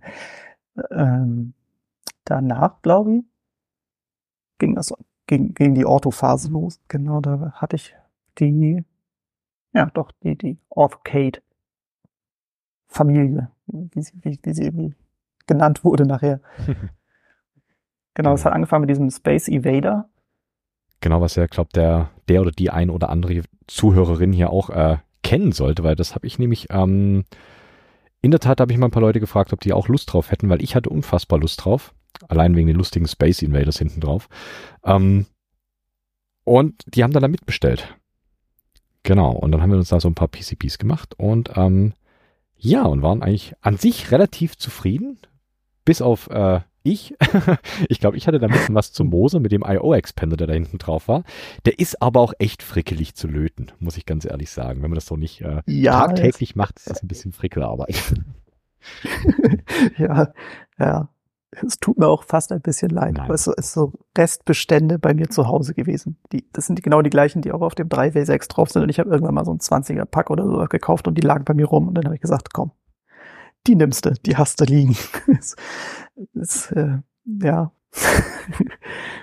ja, die sind schon, manchmal ein bisschen fricklich, das stimmt, wenn man es nicht gewohnt ist, ist blöd. Genau, viel, ich, viel Flux hilft, das ist gut. Genau, ich bin da auch nicht so der wirkliche äh, Held, was so SMD-Bauteile angeht. Von daher, ich glaube, ich bin da auch nicht das Maß der Dinge.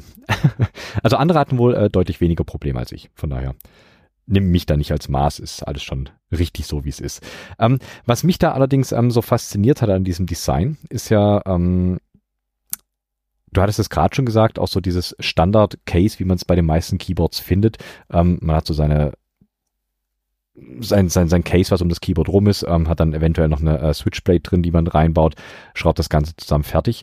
Ist ja bei der Space Evader zum Beispiel gar nicht der Fall. Da bist du ja komplett anders vorgegangen und wie gesagt, das ist das, was mich auch so fasziniert hat.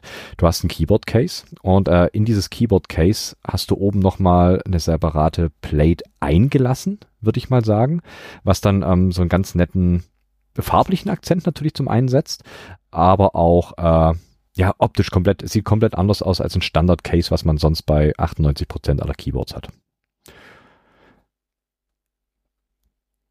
Also ich, ich kenne es größtenteils von äh, Vintage-Keyboards, die haben das meistens auch so geregelt, dass du dann äh, einmal so diesen Rahmen quasi von deinem Case noch siehst, aber eben diese Plate drauf hast. Hast du da so eher so, so vielleicht doch das ein oder andere Vintage-Keyboard als Inspiration gehabt oder ist das äh, doch irgendwie so komplett aus deinem Kopf rausgefallen? Nee, Vintage ist auch nicht so. Da habe ich mich nie mit beschäftigt, ehrlich gesagt. Okay. Also mal so ein Bild oder so gesehen. Es war eigentlich, also da sind zwei Sachen zusammengekommen. Die, die ganzen vorherigen Keyboards, die ich hatte, wenn man sich die Bilder anguckt, das ist alles äh, dieses leicht raue Plastik gewesen. Also das ist Nylon, dieses ähm, MJF-Verfahren ähm, gemachte, keine Ahnung. Ähm, da kann man, also der Vorteil von, von MJF ist ja, dass man praktisch jede Form drucken kann, die man sich vorstellen kann. Mhm. Bei, bei so normalen FDM-Druckern muss man ja sich Gedanken machen, dass man irgendwie eine ebene Fläche anfängt und dass man von da aufbauen nach oben hin drucken kann. Dann kannst du keine Überhänge machen oder keine zu großen und man hat da so bestimmte Beschränkungen. Und MJF ist halt das Nette, da kannst du machen, was du willst, das druckt da und das kommt dann so raus, wie es ist. Es sei denn, Jealousy verbockt's wieder und du kriegst halt irgendwie was komplett gewarptes oder so, aber ist halt so. Bei diesem Space Evader hatten sie gerade angefangen, ähm, Resin-Druck anzubieten. Was praktisch die, die Vorteile von dem MJF hat, äh, MJF hat, dass man halt drucken kann, was man will.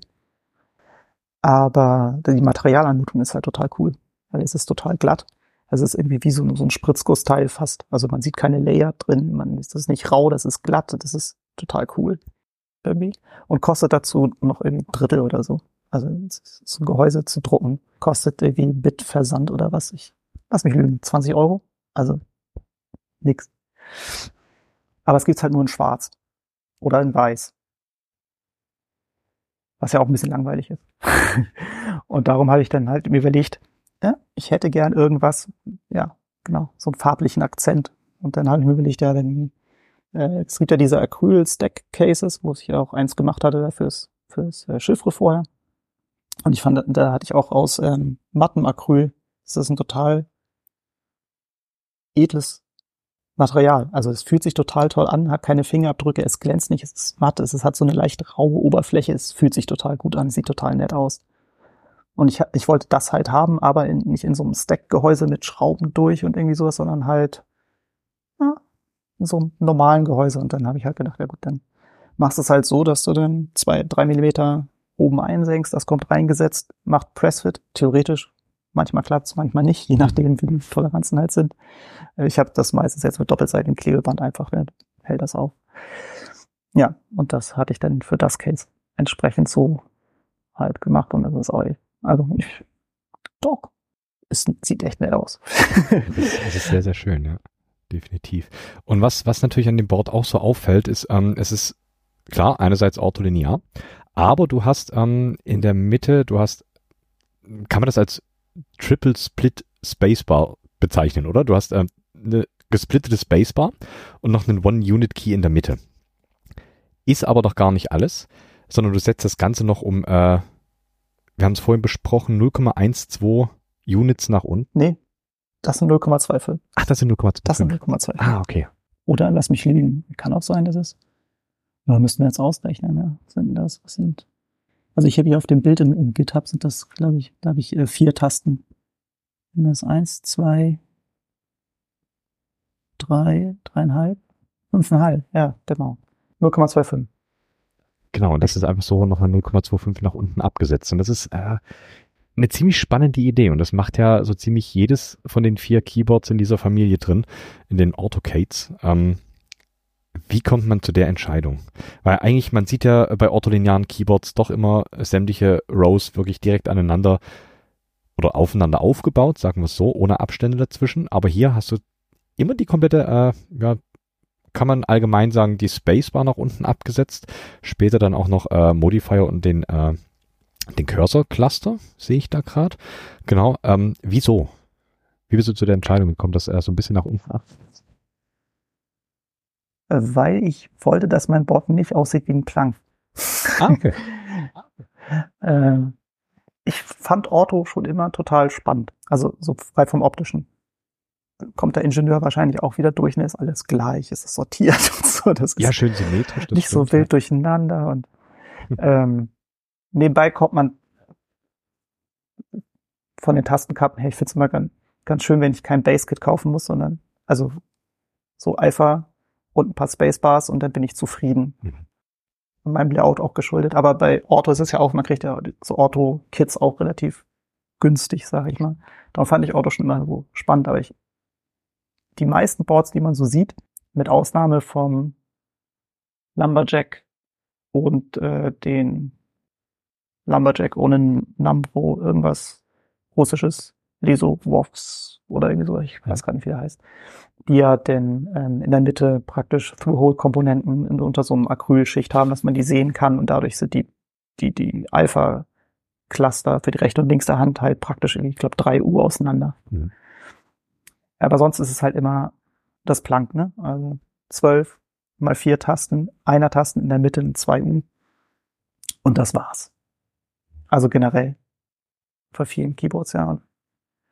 Ich wollte halt irgendwie ein Auto machen, was spannender aussieht. Also halt irgendwas anderes machen. So, und da habe ich ein bisschen rumprobiert, was man so machen kann und dieses, dieses in der Mitte dieses Spacebar runtersetzen, das fand ich optisch eigentlich ganz schön und es ist auch nicht unpraktisch. Also den Daumen ein bisschen runter, es schafft ein bisschen mehr Platz. Ich fand das auch bei diesen Orto sonst, dass äh, meine Daumenspitze mit meinem Zeigefinger manchmal so ein Konflikt kommt, ne, wenn die direkt aneinander sitzen. Mhm. Okay. Je nach Tasten, Kappentyp. Naja, und dann habe ich halt gesagt, okay, dann das nach unten gesetzt, das sah ganz cool aus. Und dann ja, kam da irgendwie auch dann dieses äh, wie nennst du das Board? Und dann, ja, das Space ist ja praktisch evaded die Alphas, darum heißt es halt Space Evader und nicht ah, Invader. Ja. Ah, und dann okay. äh, hat sich der Rest halt von cool. dem Board so irgendwie ergeben. und damit hat sich halt irgendwie auch diese Familie nachher entwickelt, dieses Ort, okay, Kate, da haben wir im Discord in, äh, rumgespaßt. Ich finde es immer so, so, so, so toll, wenn es dann irgendwie Klick macht im Gehirn, wie äh, Leute zu den Namensgebungen von den Keyboards kommen. Das, den Moment habe ich gerade und ich liebe diesen Moment. das ist sehr cool. Genau. Ähm, ja, passend zur Space Evader gab es dann auch die äh, Breakout. Die ist ja eigentlich die Space Evader, nur dass du die, äh, ja, den Alpha-Cluster im Prinzip in der Mitte auch nochmal so ein bisschen auseinandergeschoben hast. Um, ich rate mal wieder wild, 0,5 Unit. Ah, warte mal das kurz. Das muss ich aufmachen. Äh, ich glaube, es war ein bisschen mehr. Obwohl, nee, es könnte auch 0,5 gewesen sein. Ja, das war ähm, diese ganzen, also diese Orthocades sind ja vier Boards. Genau. Praktisch. Sind noch, das Kong ist nachher irgendwie dazugekommen, aber die vier waren eigentlich die ursprünglichen vier, die hatte ich auch innerhalb von, lass mich lügen, einem Monat oder sowas habe ich die komplett fertig gehabt. Oh, okay. Weil das, das, das Frogger, was vielleicht noch später drüber reden, ähm, das, das war eigentlich gedacht als Geburtstagsgeschenk, äh, nee, als Weihnachtsgeschenk für einen Verwandten von mir. Mhm. Der wollte das irgendwie verschenken und darum musste ich das irgendwie fertig kriegen und dann hatte ich halt mit diesem rumgespielt. Das, das Frogger ist praktisch nur unten die, die unterste Row abgesetzt von den Alphas. Also es ist halt praktisch ein Orto, nur dass die untere Reihe 0,25 U nach unten gesetzt ist. Das war so die Idee, halt ein Orto für normale Tastaturbenutzer, ne? weil du dann 12U direkt nebeneinander hast Ja. und dann kannst du halt außen die, ja, wie so ein Plank halt benutzen, nur dass es halt ein bisschen netter aussieht. Ähm, jetzt habe ich auch das AutoCAD gefunden. Und da hatte ich halt ein paar im Discord auch ein, ein bisschen, da hatte ich genau das äh, Space Evader gezeigt und habe dann halt ein bisschen, was ich so als ähm, Ideen sonst noch so hatte und da war halt dieses ähm, das Breakout auch mit bei und das fand äh, das fand mehr Anklang als das Space Evader Mhm. und ähm, ja ist dann habe ich gesagt, dann mache ich das auch. Genau, das sind 0,5 äh, 0,5 U. Dann hast du unten nämlich auch in der Spacebar 6 U. Dann kann man da auch theoretisch äh, eine 6 U Spacebar reinsetzen. Das unterstützt das auch. Das wäre natürlich auch schön. Sieht auch sehr gut aus. Sieht richtig gut aus. Das glaube ich. Aber ist für mich zu unpraktisch. Aber es sieht gut aus. Aber sieht, glaube ich, richtig, richtig gut aus. Auch das Foto, was du in deinem ähm, GitHub drin hast, du hast im Prinzip auch das Case wieder so, dass man ähm, in der Draufsicht den Rahmen vom Case sieht und dann äh, ist da eine Stahlplate drin. Das sieht unfassbar, unfassbar schick aus. Das ist auch richtig gut. das ist, es fühlt sich, äh, es macht halt Gewicht. Es ist drei Millimeter Stahl ausgeschnitten, so äh, ausgelasert. Ähm, ist schön. Habe ich auch nicht mehr, Board. Und was ich auch ganz das, spannend äh, finde, ist ist, auch weitergewandert. ich bin zu langsam. was ich ganz spannend finde, ist die Anordnung von den Cursors. Du hast auf der linken Seite die untersten zwei Keys sind äh, hoch und runter und auf der rechten Seite nach links und rechts. Das ist eine interessante, ähm, eine interessante Anordnung. Benutzt du das so auch? Es sind keine Cursor. Sind keine Cursor? Meine Cursor sind, nee, meine Cursor sind, ähm, Hast du die auf eine was separate habe ich denn da für? Tasten drauf? Ach, das ist CAM, das ist äh, genau, auf UNEI. Also ich weiß gar nicht, was denn das übersetzt in, in normale Tastaturen. Ähm, Äh, IKJL ah, okay. müsste das sein. Okay. Also auf dem Layer drunter habe ich Mhm. das. Ähm, Ah, okay. die, die Pfeiltasten sind äh, links ist äh, Lautstärke hoch, Lautstärke runter Ah, okay. und rechts ist äh, Track vorwärts, Track rückwärts. Ich habe kein, äh, die Tasten sind eigentlich über. So für, für mein Layout. Mhm. Ich brauche meine Alphas und meine drei Tasten. Das ist bei jedem Layout, was ich mache. Insgeheim ist das immer der, der zugrunde liegende, das zugrunde liegende Layout. Alle Tasten, die extra sind, muss ich mir überlegen, was ich damit mache. Meistens fällt mir dafür nichts ein. Aber die beiden da unten, das ist, das habe ich mich dran gewöhnt, das finde ich ganz praktisch, dass ich so direkt Tasten habe, um halt äh, lauter leise. Wenn ich beide Tasten für Lautstärke drücke, dann mutet er halt und Ja. äh, rechts, wenn ich beide Tasten für vor und zurück drücke, dann hört er halt auf zu spielen. Ah, sich. Stop Track, so. Äh, Das, dafür benutze ich sie. Und äh, da diese Curver-Tasten ja sowieso immer bei diesen ganzen Kits mit dabei sind, ähm, ja, habe ich die halt genommen, weil die passen da unten hin. genau. Auch, Das ist auch das. eine coole Lösung. Und Breakout halt, weil das äh, die, die Alphas auseinander breaken. Und unten das sieht aus wie so ein Pedal. Ja, genau. Da muss ich auch direkt dran denken. Also die Breakout ist mir leider äh, erst nachdem ich die äh, Space Evader PCBs bestellt hatte über den Weg gelaufen, weil sonst wäre ich glaube ich auch auf die gegangen, weil ich es dann doch nochmal so ganz spannend finde äh, mit diesem mit diesem Break in den Alphas drin. Das ist nämlich echt richtig ein richtig schickes Board. Vielleicht kriege ich das irgendwie auch nochmal hier äh, irgendwo her. Muss ich mal doch doch nochmal PCBs drucken lassen. Du machst ja alles Open Source, habe ich gehört. Ich kann mir da einfach die PCBs äh, die PCB Files rausziehen und ähm, Ich habe alles Open Source und bei den meisten habe ich auch ähm, PCBA, also Production Files, so Gerber und äh, dass man die auch bestimmen lassen kann. Und genau. den IO Von der Lizenz her habe ich auch immer alles komplett äh, frei und offen. Also die ist, ich habe hier äh, Open Source, wie heißt es, CERN, Open Source, Lizenz, Permissive. Also im Endeffekt kannst du damit machen, was du willst. Du kannst es ändern, du kannst es äh, drucken, du kannst es verkaufen. Das ist mir völlig egal. Du kannst machen, was du willst. Das ist komplett offen. Apropos verkaufen. Ähm, es gibt ja hier im Podcast immer einen Shop, der ab und zu genannt wird, und zwar Keycaps. Ähm, da habe ich gesehen, die 3W6 ist ähm, da auch gelandet vor einiger Zeit. Hast du, hast du Ja. Kontakt zu Glenn? Mhm. Ist das alles äh, mit dir zusammen entstanden oder ist das äh, rein über die Li freie Lizenz, wo äh, du auch sagst, verkaufst, mach damit, was du willst? Oder steht ihr im Kontakt? Nee, Ben, Ben hat schon, also meistens fragen die Leute. Also äh, Ben hat auf jeden Fall gefragt. da hatten wir auch so, so ein bisschen Diskussion, weil er hat ein paar Änderungen noch gemacht. Also die neue Variante ist ja von den äh, na, Keep Supply Leuten von, ich glaube, Connor Aha. hat die gemacht. Okay. Die, die aktuellste, die jetzt hat das, die hatten die umgebaut auf RP 2040 Mhm. statt des Atmegas. Ähm, nee, das hat er ja alles so gefragt, ob er es machen kann. Von der Lizenz her kannst du machen, was du willst. Aber nett, dass du fragst. genau.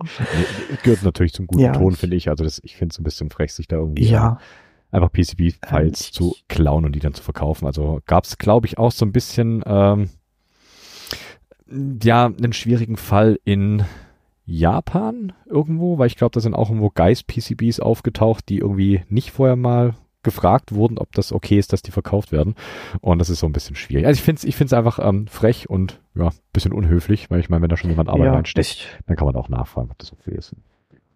ja, schon. Also ich, also ich habe das bewusst praktisch so offen. Also ich hatte kurz überlegt, ob ich das so mache, dass man, ähm, naja, wenn man Veränderungen macht oder so, dass das dann halt äh, auch offen sein muss oder sowas. Aber ich habe dann immer gedacht, naja, wenn ich das so mache, ähm, dann müsste ich ja irgendwie auch Zeit dafür investieren und oder auch dafür, naja, dafür sorgen. Also wenn ich sowas sehe, dann müsste ich mich ja darum kümmern, vielleicht um den anzusprechen. Da habe ich keine Lust drauf. So. Mhm.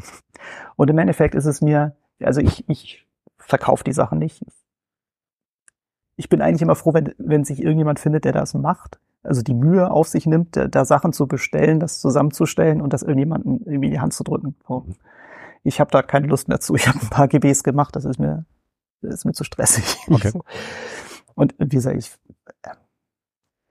ähm, ja, also ich habe es bewusst so offen und frei. Also wenn mich jemand nicht fragt, dann bin ich dem nicht böse. Also Okay. ich, es ist komplett offen. Sollen die Leute machen, was sie wollen. Das ist, ja, also ich bin da einfach so. Aber ich habe ja auch alles. Also ich habe auch die, äh, die, die Case. Also ich habe nicht nur die PCB-Sachen, die, die man sich angucken kann und äh, oder die nicht die Protracted-Files, sondern die, die Keycard-Files. Ne, wenn jemand da was ändern möchte oder sich das da rauskopieren möchte, kann er das gerne tun.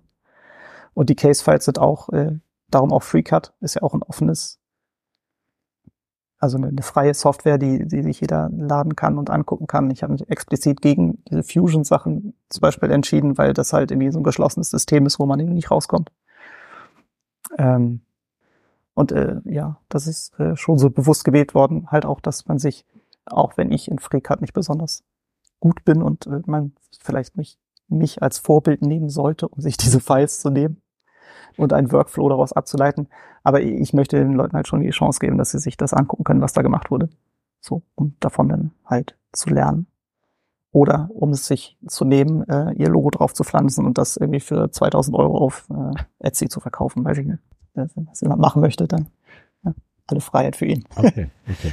ähm, also- ja, also das, das habe ich auch gemerkt, so weil äh, wirklich einfach hast du relativ selten, dass es irgendwie so ein Komplettpaket ist, gleich mit Case-Files und allem drum und dran. Das fand ich sehr, sehr angenehm, gerade bei der Space Evader. Ich habe mir dann auch gleich zwei Cases bei einem äh, Bekannten drucken lassen. Sehr, sehr angenehm, wenn man alles an einem Ort hat. Sehr schön. genau, das war die äh, Breakout. Dann gibt's aber noch so ähm, den eigentlichen vierten im Bunde. Und das ist ja die Dick Duck. Von der hatten wir es noch nicht. Und die Dick Duck, die ist noch mal so ein kleines bisschen, ähm, noch ein kleines bisschen anders als die, die stehe anderen ich drei. im optisch Bunde. total. Bitte?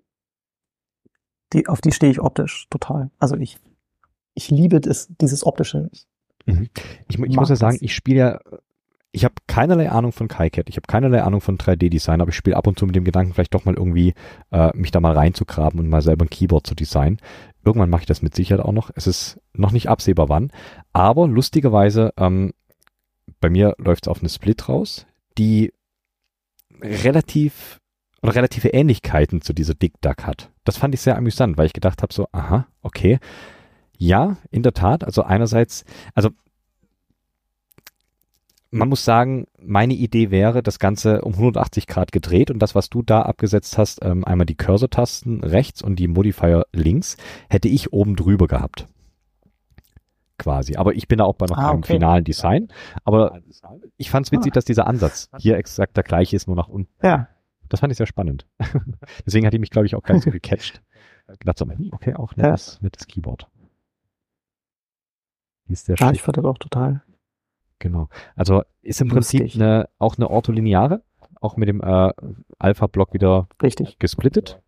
Ich rate wieder 0,25 Units in der Mitte auseinander. Exakt. So langsam kriege ich ein Auge dafür. Dann hat ähm, links ja. und rechts in den obersten zwei äh, Rows jeweils zwei abgesetzte Tasten, auch wieder mit äh, 0,25 Units Abstand. Und unten rechts und links äh, immer jeweils fünf Tasten, auch wieder abgesetzt mit 0,25 Units und eine riesen Spacebar mit. Was sind das, 6,25 dann? Ja, 6,25. Das sind 6,25, ja. Genau, und das ist ein ziemlich, ziemlich cooles, cooles Design. Alles schön, schön separiert. Cursor-Cluster für sich, der Modifier-Cluster für sich, die zwei separaten Tasten links und rechts für sich und der ganze Alpha-Block, beziehungsweise der auch nochmal aufgesplittet in zwei Teile. Es ist ein sehr, sehr schönes Keyboard. So wie du sagst. Da war jetzt halt die, die, diese Idee von dem, ne, wie kann ich dieses Ortho praktisch spannend gestalten, so auf die Spitze getrieben ist. Ne? Alles wirklich in diesen separierten Blöcken, aber trotzdem symmetrisch. Mhm. Also ich, ja, finde ich schon ganz. Ich mag das, aber ich hab's auch nicht mehr. Also ich hab's, äh, weiß auch nicht. es waren wieder so viele Tasten, die ich nicht brauche. Also alles, was äh, auf dem, also alles außer die Alphas und die Spacebar, äh, der ganze Rest ist so, hm, was mache ich damit? Und dafür war es dann wieder relativ, äh, also breit, ne? Das sind ja 12 U plus 1, 2, 3, nochmal, also praktisch 13 U fast. Das stimmt natürlich. Hatte schon ein schönes Gewicht und äh, Präsenz auf dem Schreibtisch, aber es war mir dann einfach zu groß. Okay, ich glaube, du musst. Und da ist auch das Schöne, da habe ich jetzt so mattes Acryl innen drin noch. Ne? Mhm. Das ist auch, Sieht ja, auch sehr, sehr, sehr, sehr angenehm aus. Ich und glaub, ich habe die Spacebar natürlich auch nicht als einzelne Spacebar benutzt, sondern ich habe sie dann in drei aufgeteilt. ah, okay. Das äh, verrate ich nur hier im Vertrauen. Aha, ganz, das war nur fürs, fürs Bild. Ah, okay. ich glaube, du musst ein bisschen was an deinem äh, Designfindungsprozess ändern, wenn jedes Mal Keyboards rauskommen, die zu viele Tasten für dich haben. Ja, ist komisch, ne? nee, Manchmal mache ich auch so, so halb Memeboards. aber solange da so, so wunderschöne Keyboards rausfallen, ist das, ist das super. Genau. Und dann gibt es ja eigentlich noch so den offiziellen, inoffiziellen, ist ja gar nicht der offizielle, der vierte im Bunde. Oder der fünfte im Bunde, ist ja gar nicht der vierte, der fünfte im Bunde. Und zwar die Kong. Richtig? Die kam erst später hinzu genau. zu den, äh, genau, Autocates. Äh, richtig. Und die Kong war dann praktisch, dass ich die Frogger eigentlich ganz gerne mochte. Das war die, wo nur die untere Reihe abgesetzt war. Mhm. Ähm, aber ich, ich benutze ja nicht mit äh, Modifiern außen wie gedacht, sondern ich habe äh, ne, ich, ich habe diese zwei U in der Mitte als Abstand zwischen den Händen, um halt das ein bisschen angenehmer zu tippen zu machen. Und habe da halt äh, Modifiers sind es nicht äh, Makros praktisch okay. liegen. Die habe ich dann halt abgesetzt, indem ich es leicht nach unten gezogen habe. Und das sieht also total also 0,125. ja, schon. Ich finde es ganz schick. ich, also es ist Gott, aber. Ich habe nicht gesagt, dass es ist interessant. Ja. Nee, nee, habe ich auch nicht so verstanden. äh, das Interessante ist bei dem, diese zwei Daumentasten in der Mitte, unten, die ihn auch unten versetzt. Das ist total cool, weil das den, diesen, diesen Radius vom Daumen praktisch mitgeht. Die sind total angenehm zu, zu erreichen. Okay. Also es, es, ist nur, ist ein winzig klein, also ein Achtel. Achtel, zwei Komma irgendwas Millimeter. Aber es macht echt viel aus. Es gibt ja noch davon die Abwandlung, die das Shonky Kong mit dem, das ist praktisch das Kong nur mit einem ähm, Numpad in der Mitte. Mhm. Und da habe ich die, diese Makrotasten leicht nach innen versetzt. Also die haben nicht den, den, den Versatz, so wenn diese zusammen. Und dadurch rutschen die ein Achtel nach oben. Und die sind sehr viel schlechter zu erreichen. Ah, okay. Was hab, vier Millimeter ausmachen. Genau, definitiv. Also ich habe jetzt gerade zum ersten Mal wirklich so drauf geschaut, dass ich das jetzt auch verstehe. Ich meine, natürlich, du hast den Absatz von der, von der äh, untersten Reihe. Den ziehst du dann im Prinzip zusammen mit diesen äh, Makrotasten oder mit diesen Funktionstasten. Ah, okay. Und dadurch ergibt sich dann der Absatz. Verrückt. Wow, das sind Details. Ich bin beeindruckt. Wie kommt ist, man da drauf? Also die Kong ist auch ist mein mein Daily. Also das ist ah, okay. benutze ich jetzt seit wann habe ich das gemacht? Ich weiß nicht, Januar glaube ich. Was sagt das denn hier? Vier Monate. Ähm, Und das ist, äh, also das ist total toll. Ich, ich bin ja auch dann äh, von, von diesem ZMK weggekommen und äh, bin jetzt auf Weil QMK. Und äh, also die, dieses, die Bequemlichkeit möchte ich nicht mehr missen. Ähm, also auch mit diesen äh, Makrotasten in der Mitte und so, dieses, ich brauche für irgendein Programm oder sowas jetzt irgendwie eine bestimmte Tastenkombination, äh, machst einmal Weil auf, legst es auf die Taste in der Mitte und hast es halt direkt und funktioniert super. Oder zum Spielen. Kann man schön die Nummerntasten in die Mitte legen und so kommt die gut erreichen. Das ist total praktisches Board. Äh, hat auch eine schöne Größe, ist so super transportabel. Und das Case ist ein bisschen anders als die anderen.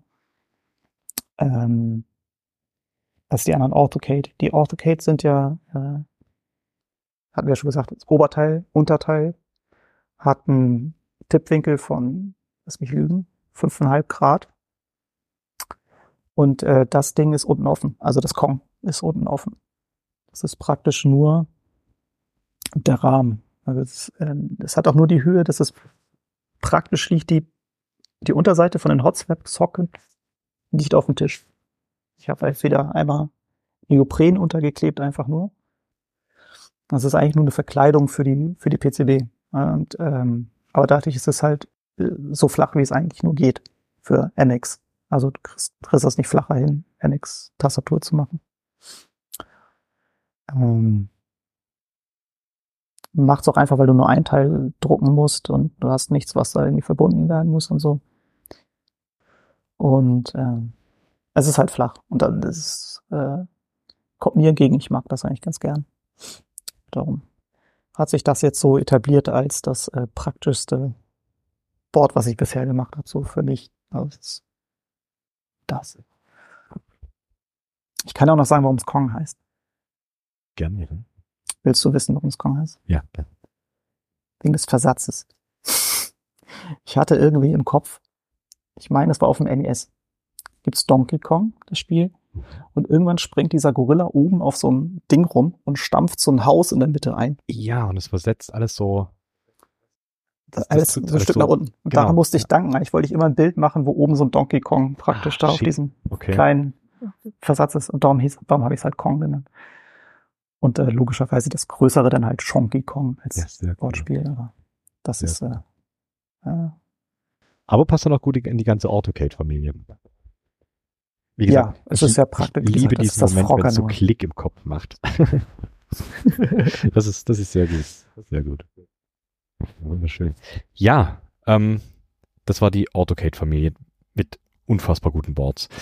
Dann habe ich allerdings äh, noch was gefunden bei dir und das ist dann wieder eine Split. Und bevor ich mich jetzt äh, wahrscheinlich blamier, wenn ich sie ausspreche, darf ich dir den Namen überlassen. Aber es ist mal wieder eine Split und da bin ich jetzt neugierig drauf, was du dazu erzählen hast. Das ist das Lüt und Lüt. Genau. Das Lüt und Lüt. Ähm, ich hatte mal wieder Bock auf einen Split. Und ich war gerade in einem Auto ähm, Fieber, wie man vielleicht merkt. Und dachte ja, ne, das Kombinieren aus diesem, wie mache ich das spannend und mit dem Abgesetzten und so. Und dann kam ich auf dieses Layout. Ich meine, im Endeffekt sind es ja nur die äh, 3x5 Otto pro Hand plus zwei Daumentasten. Mhm. Ich weiß nicht, was es sind, 1,5 und ein U. Um ein U versetzt. Und dann habe ich, äh, das habe ich irgendwie auch in Inkscape gemacht und dann habe ich diese Außenform gemacht. Ich wollte so ein bisschen was retro-futuristisches irgendwie machen, irgendwas, was nett aussieht. Ähm, und ich weiß gar nicht, ich glaube, das war auch wieder ein Discord, hatte ich gezeigt, dass ich das irgendwie vorhatte. Das, dann, ich weiß gar nicht, wer das war. Ich glaube, es war 3.14, der irgendwie rumalberte, dass man da ja eine Coin-Cell reinbauen müsste, könnte. Mhm. Kriegst nicht mehr zusammen, was das war. Da habe ich mir gedacht, jo, das ist eigentlich eine coole Idee. Und dann habe ich das Ding auf Coinseller gebaut. Was eine echt blöde Entscheidung so im Hinten rein war, weil das echt blöder Aufwand war, das alles zu machen. Okay. Aber ähm, Genau. Es ist, äh, vom Prinzip her ist es genauso aufgebaut wie das, wie das Kong. Ist auch nach unten hin offen. Mhm. Das ist eigentlich nur eine Verkleidung für den PCB. Unten kommt Neopren draufgeklebt. Ähm, ja. Aber es ist, äh, sehr schön geworden. Äh, Deadcat hat mir das äh, Gehäuse gedruckt und dieses äh, Knallegelb, das war einfach großartig mit dem Weiß. Das, das sieht einfach gut aus. Ja, das sieht sehr, sehr schick aus. Hat so ein bisschen so, so ein 70er Jahre Vibe. Ein bisschen funky. Ja, genau. Oder 60er Jahre Sci-Fi-Film. Ja, ja, genau. Hat auch irgendwie ja. das erste überlegt, das sieht aus wie so ein äh, unergonomischer Handblaster von so einem 60er, weiß ich, Star Trek oder sowas. Ne? Die haben auch immer diese komischen Formen, die keiner benutzen kann. Und gerade mit dieser Coin-Cell, die da rausguckt. Genau. Diese großen Glaskugeln über den Köpfen statt äh, wirklich funktionierender Raumanzüge. Ja. Stimmt, das ist sehr, sehr, sehr, sehr richtig. Das ist cool. Ja. Ähm, ist komplett wireless, oder? Das ist wireless, ja, genau. Stimmt. Ähm, genau. Und läuft auf CoinCell und hat ähm, benutzt auch den, den ähm, ZMK, ich weiß gar nicht, ob das inzwischen offiziell ist. Ich hatte es damals noch aus irgendeinem Branch, dass man Dongle benutzen kann. Ähm, normalerweise kann man beim ZMK hat man immer eine Seite, die, die der Master sozusagen ist mhm. und eine zweite Seite, die Peripherie ist. Und die Peripherie sagt immer nur, wenn irgendwas kommt und schickt das an den, an den Hauptdings und der Hauptteil, äh, der, der macht halt dieses ganze Matrix und Umrechnen in, Key, äh, in Keycodes und das wieder zurückgeben an PC und so. Und da ist das Problem, dass der, also Problem, aber ähm, das, die, im Peripheral Mode brauchen die irrsinnig wenig Strom. Also so periphere Seite mit dieser Coin-Cell hält ungefähr drei Monate, vier Monate. Und der, der, der Master hält fünf Tage oder so. Mhm. Und äh, bei diesem Dongle-Mode kann man halt zwei Peripheral an einen Master machen. Dann kann man halt den übrig gebliebenen, äh, äh, weiß ich, so einen Xiao BLE oder sowas nehmen, den direkt an den Rechner stecken. Das heißt, der, hängt halt am Strom vom Rechner. Und die beiden anderen Handteile sind halt peripheral und halten dann halt auf so einer Coinzelle drei Monate. Das ist ziemlich cool. Und man kann äh, die PCBs, da habe ich mir Mühe gegeben. also nicht, dass ich mir bei den anderen keine Mühe gebe, aber ich bin eigentlich so, ich bin eher so ein praktischer.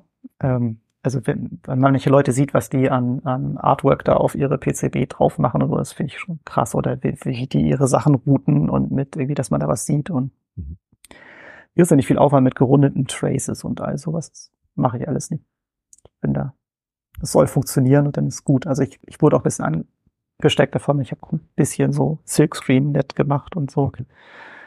Aber bei denen hier war dann auch, dass die, die Coin-Cells gehen sowohl als äh, normal gekaufte Coin-Cells mhm. als auch äh, wieder aufladbare dachte ich mir im ersten Moment, es ist ja total cool, dass man beides nutzen kann, bis mir aufgefallen ist, dass die zu kaufen 3 Volt rausgeben. Und die anderen sind normale Lipos, die laufen auf 3,7 Volt. Mhm. Ist erstmal nicht das Problem, kriegt man schon irgendwie hin.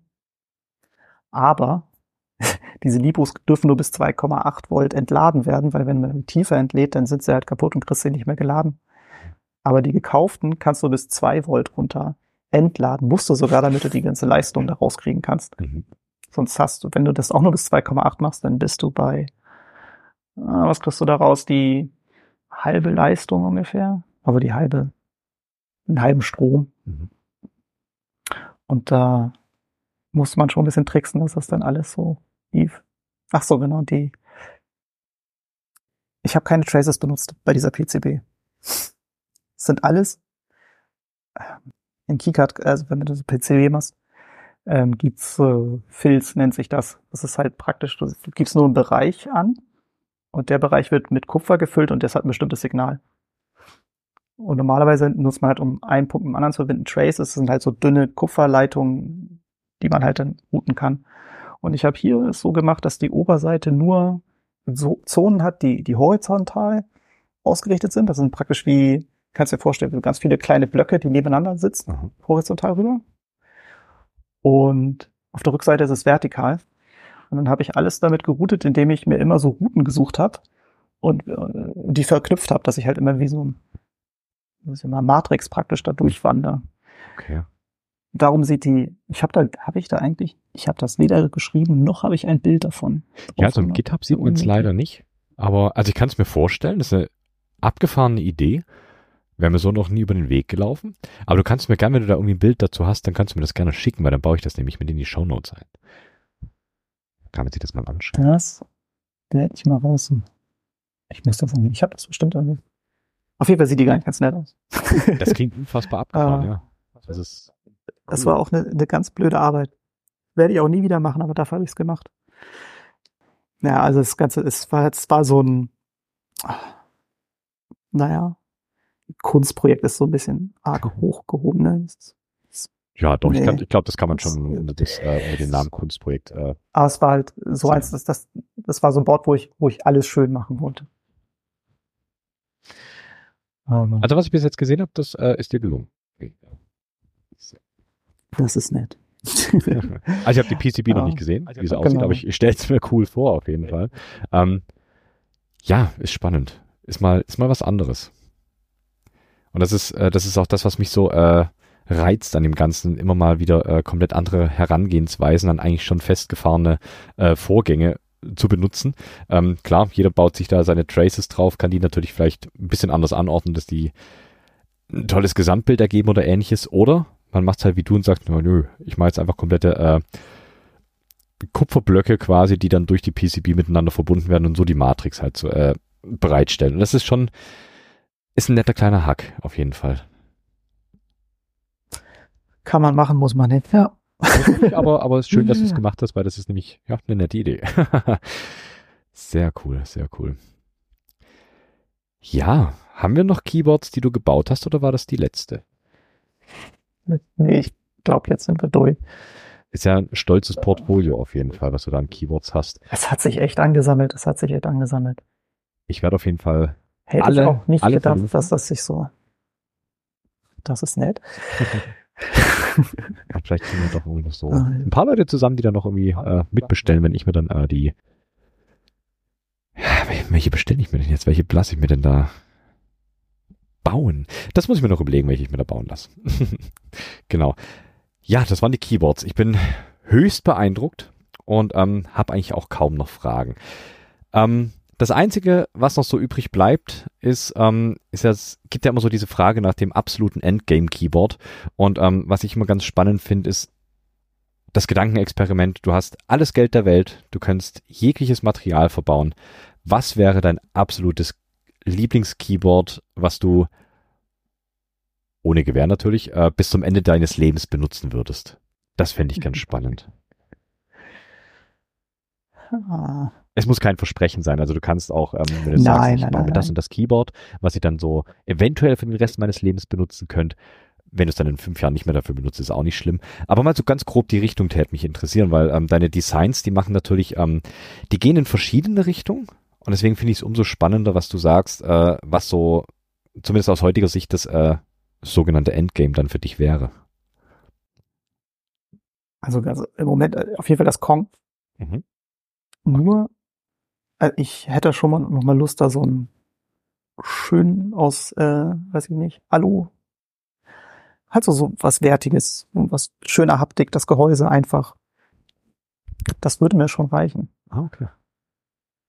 Finde ich, finde ich auch Vielleicht würde so- ich das sogar noch so machen, Mhm. wie das. Also würde ich wahrscheinlich noch eine Unterseite noch dazu haben wollen. Also das, ähm, das Chonkey Kong zum Beispiel, das ist nicht unten offen, fällt mir gerade ein. Mhm. Das ist unten geschlossen. Ah, okay. Es hat auch so ein, es, es, weiß nicht, ob man das auf den Bildern sieht. Das sieht auch ganz nett aus. Ich würde wahrscheinlich das Kong im selben Stil wie das Chonky Kong Gehäuse machen. Nur halt aus Metall und in nett. Aber vielleicht auch das nächste. Wer weiß es nicht. Okay. Ich habe schon, ich habe jetzt gerade, ich hatte jetzt gerade, glaube so zwei Monate wieder kompletten Keyboard, komplette Keyboard-Abstinenz. Okay. Also bin aus dem Discord raus. Ich habe mir nichts mehr angeguckt. Ich habe äh, zwei Monate lang nicht an Keyboards gedacht. Okay, okay. Soll ja manchmal ganz äh, erholsam sein, habe ich gehört. War's, ja. Ähm, es, es frisst halt auch irgendwie schon Zeit für eine Sache. Also ich finde es immer schön, nachher was zu haben, was, äh, also was ausgedacht und das auf dem Tisch stehen zu haben, ist halt irgendwie schon cool. Aber es ist halt irgendwie auch ein Keyboard. So. das stimmt natürlich, ja. Und äh, Endeffekt, ja, begrenzte Zeit hat man auch und ähm, das stimmt. ja, es macht schon immer Spaß, das alles so zu machen, aber manchmal braucht man auch mal was anderes. Jetzt habe ich mal was anderes gemacht und jetzt ähm, weiß ich gar nicht, bin ich vor zwei, drei Wochen. Irgendwie habe ich, hat mich dann das doch wieder gepackt. Und, äh, gibt's hoffentlich bald neue Keyboards. Ich äh, versuche mich jetzt an den. Du hast eventuell schon Ideen für andere. Ist voll. Ich habe schon Ideen für neue, ja. Ähm, ich nehme mir jetzt die noch kleineren vor, die äh, dreireihigen Keyboards. Oh wow, okay. Da gibt's nämlich auch nur eigentlich zwei Stück, die, Okay. so, die ich so kenne. Oder drei. Aber es gibt so ein paar ganz coole, ähm, die, die mit noch weniger, so mit 28 Keys oder sowas. Sowas wie das, äh, wie heißt das, Silbsalb Mhm. von, von Apfel, Genau, was gerade auf. was, was mega cool aussieht. Ja. Könnte ich nicht benutzen, glaube ich. Das wäre zu wenig Keys. Ähm, aber so auf, auf ähm, ah, 30 Keys habe ich jetzt ein paar Ideen, die Okay, ich verfolgen werde. okay. Das ist spannend. Und 30 das Keys eine sind- habe ich das mir auch das schon echt wenig. Pappmodell. Das, das sind schon echt wenig, ja. Also ich habe jetzt erstmal, äh, die habe ich jetzt gerade bestellt. Ähm, praktisch das ein bisschen wie das Kong, Mhm. nur mit äh, die Alphas mit mit Columnar Stacker und äh, die vierte Reihe gibt's halt nicht. Dafür ist dann halt das, was auf so einer normalen Tastatur, lass mich lügen, B und N sind, sind halt die Space. Aha. Und dann habe ich das einmal als Kong-Variante, wo diese, diese dann sechs mittleren Makrotasten praktisch, dann wandert das B halt auf eine von diesen mittleren Tasten und das N auch, dass man halt einen Daumen nach innen geht. Das lässt sich auch ganz gut tippen. Und das gleiche nochmal als 10U, also ohne die Makrotasten zusammengerückt, aber nicht, äh, dass die bei dem Call-Stacker praktisch ist ja normalerweise der Mittelfinger die höchste Taste Mhm. sondern dass da der Ringfinger die höchste Taste ist. Dadurch, da- weil es ja so, so 10 U zusammengerückt ist, dass die Handgelenke sich wieder ein bisschen gerader drehen. Es fühlt sich Ah. eigentlich ganz gut an. Ich bin gespannt, ob das irgendwie funktioniert. Also wenn man das jetzt so als Board wirklich hat. Aber wahrscheinlich muss man erstmal neue Keynote ausdenken oder so. Ich Da bin ich nicht. unfassbar gespannt drauf. Das klingt, das klingt. Und dann habe ich jetzt gerade noch so eine andere abgefahrene Idee mit getreten. Und noch zwei Tasten weniger, aber da weiß ich echt nicht, wo ich meine Tasten lässt. Da habe ich ein bisschen Angst vor. ja, irgendwann, irgendwann Ich ist mir schon ein paar Keymaps von anderen angeguckt, so. Mhm. Ja, es ist, äh, wird dann immer, also so ein Q und, und so ein bisschen, äh, weiß ich, äh, was habe ich denn mal oben rechts? Ach so, Anführungsstriche und äh, Hochkomma. Mhm. Also auf das Q und das Hochkomma kann ich ganz gut verzichten, das kriege ich auch noch irgendwo anders unter. Aber sowas, wenn es dann losgeht, das B und das N zu ersetzen, dann, Das ist schwierig. ey. Wow. weil da, Ja. aber da werde ich mal mit rumspielen. Mal gucken. Halt mich auf dem. Laufenden, weil da bin ich unfassbar interessiert dran. Das klingt spannend. Ja, ich habe meine Liste eigentlich so weit abgearbeitet mit meinen Fragen. Ich bin wieder deutlich schlauer. Ich weiß nicht, hast du noch irgendwas, was dir äh, auf den Lippen brennt, was du unbedingt noch loswerden musst? Danksagungen, Grüße, darfst du alles jetzt machen? Dank sagen. Ich grüße Ja. meine Tante Erika. Das ist doch schön. Ähm, nein, ich habe gar keine. Tante Erika. Ah, Es tut mir leid. Na, also ich, ich möchte auf jeden Fall Grüße und Danke an diese ganze Flugtails-Gruppe da so sagen. Da sind ein paar sehr nette Leute. Sehr gut. Also Discord-Gruppe von uns, von vielen spannenden auch Designern und sonstigen. Das ist einfach, äh, ist, ist toll. Man kriegt da schönes Feedback und äh, viele spannende Sachen zu sehen. Das finde ich, finde ich echt gut. Okay, dann ist So. ein, ein unerschöpflicher äh, Brunnen an Inspiration und äh, abgefahrenen Menschen, die da rumhängen. Das ist sehr, sehr, sehr cool. Schön. Nee, und ich glaube, sonst habe ich äh, mehr als genug geredet. Sehr viel tolles Zeug. Okay, aber dann würde ich sagen, ähm, ich entlasse dich in die Nacht, also spät abends. Ich sag vielen, vielen Dank, dass du dabei warst und dass du mir äh, die äh, Autocates auf jeden Fall mal erklärt hast von den Namen her. Das hat auf jeden Fall Klick gemacht und sehr viel Spaß. Und ähm, wie du zu deinen Keyboards gekommen bist, beziehungsweise was, die du, was du dir da so überlegst fürs Design. Sehr, sehr spannend, sehr, sehr cool. Vielen, vielen Dank, dass du da warst. Es hat eine Menge Spaß gemacht.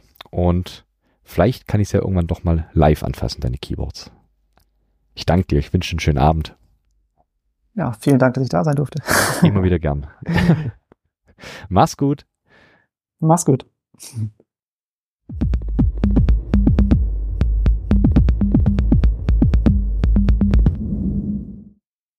Das war der liebe Vetio. Auch an dieser Stelle nochmal vielen Dank, dass du mir trotz der Hitze die Zeit genommen hast, mir was über deine Keyboards zu erzählen. Mir bleibt eigentlich nur noch das Übliche zu sagen. Wenn ihr Kontakt zum CCH wollt, schaut auf klicklackhack.de. Dort gibt es sämtliche Kontaktmöglichkeiten. Heute bekommt ihr als Rausschmeißer noch die Vollversion des CCH-Intros, was der liebe Revenge Day gezaubert hat und was, wie ich finde, ein grandioser Track ist. Viel Spaß damit und danke fürs Zuhören. Bis zum nächsten Mal. Macht's gut.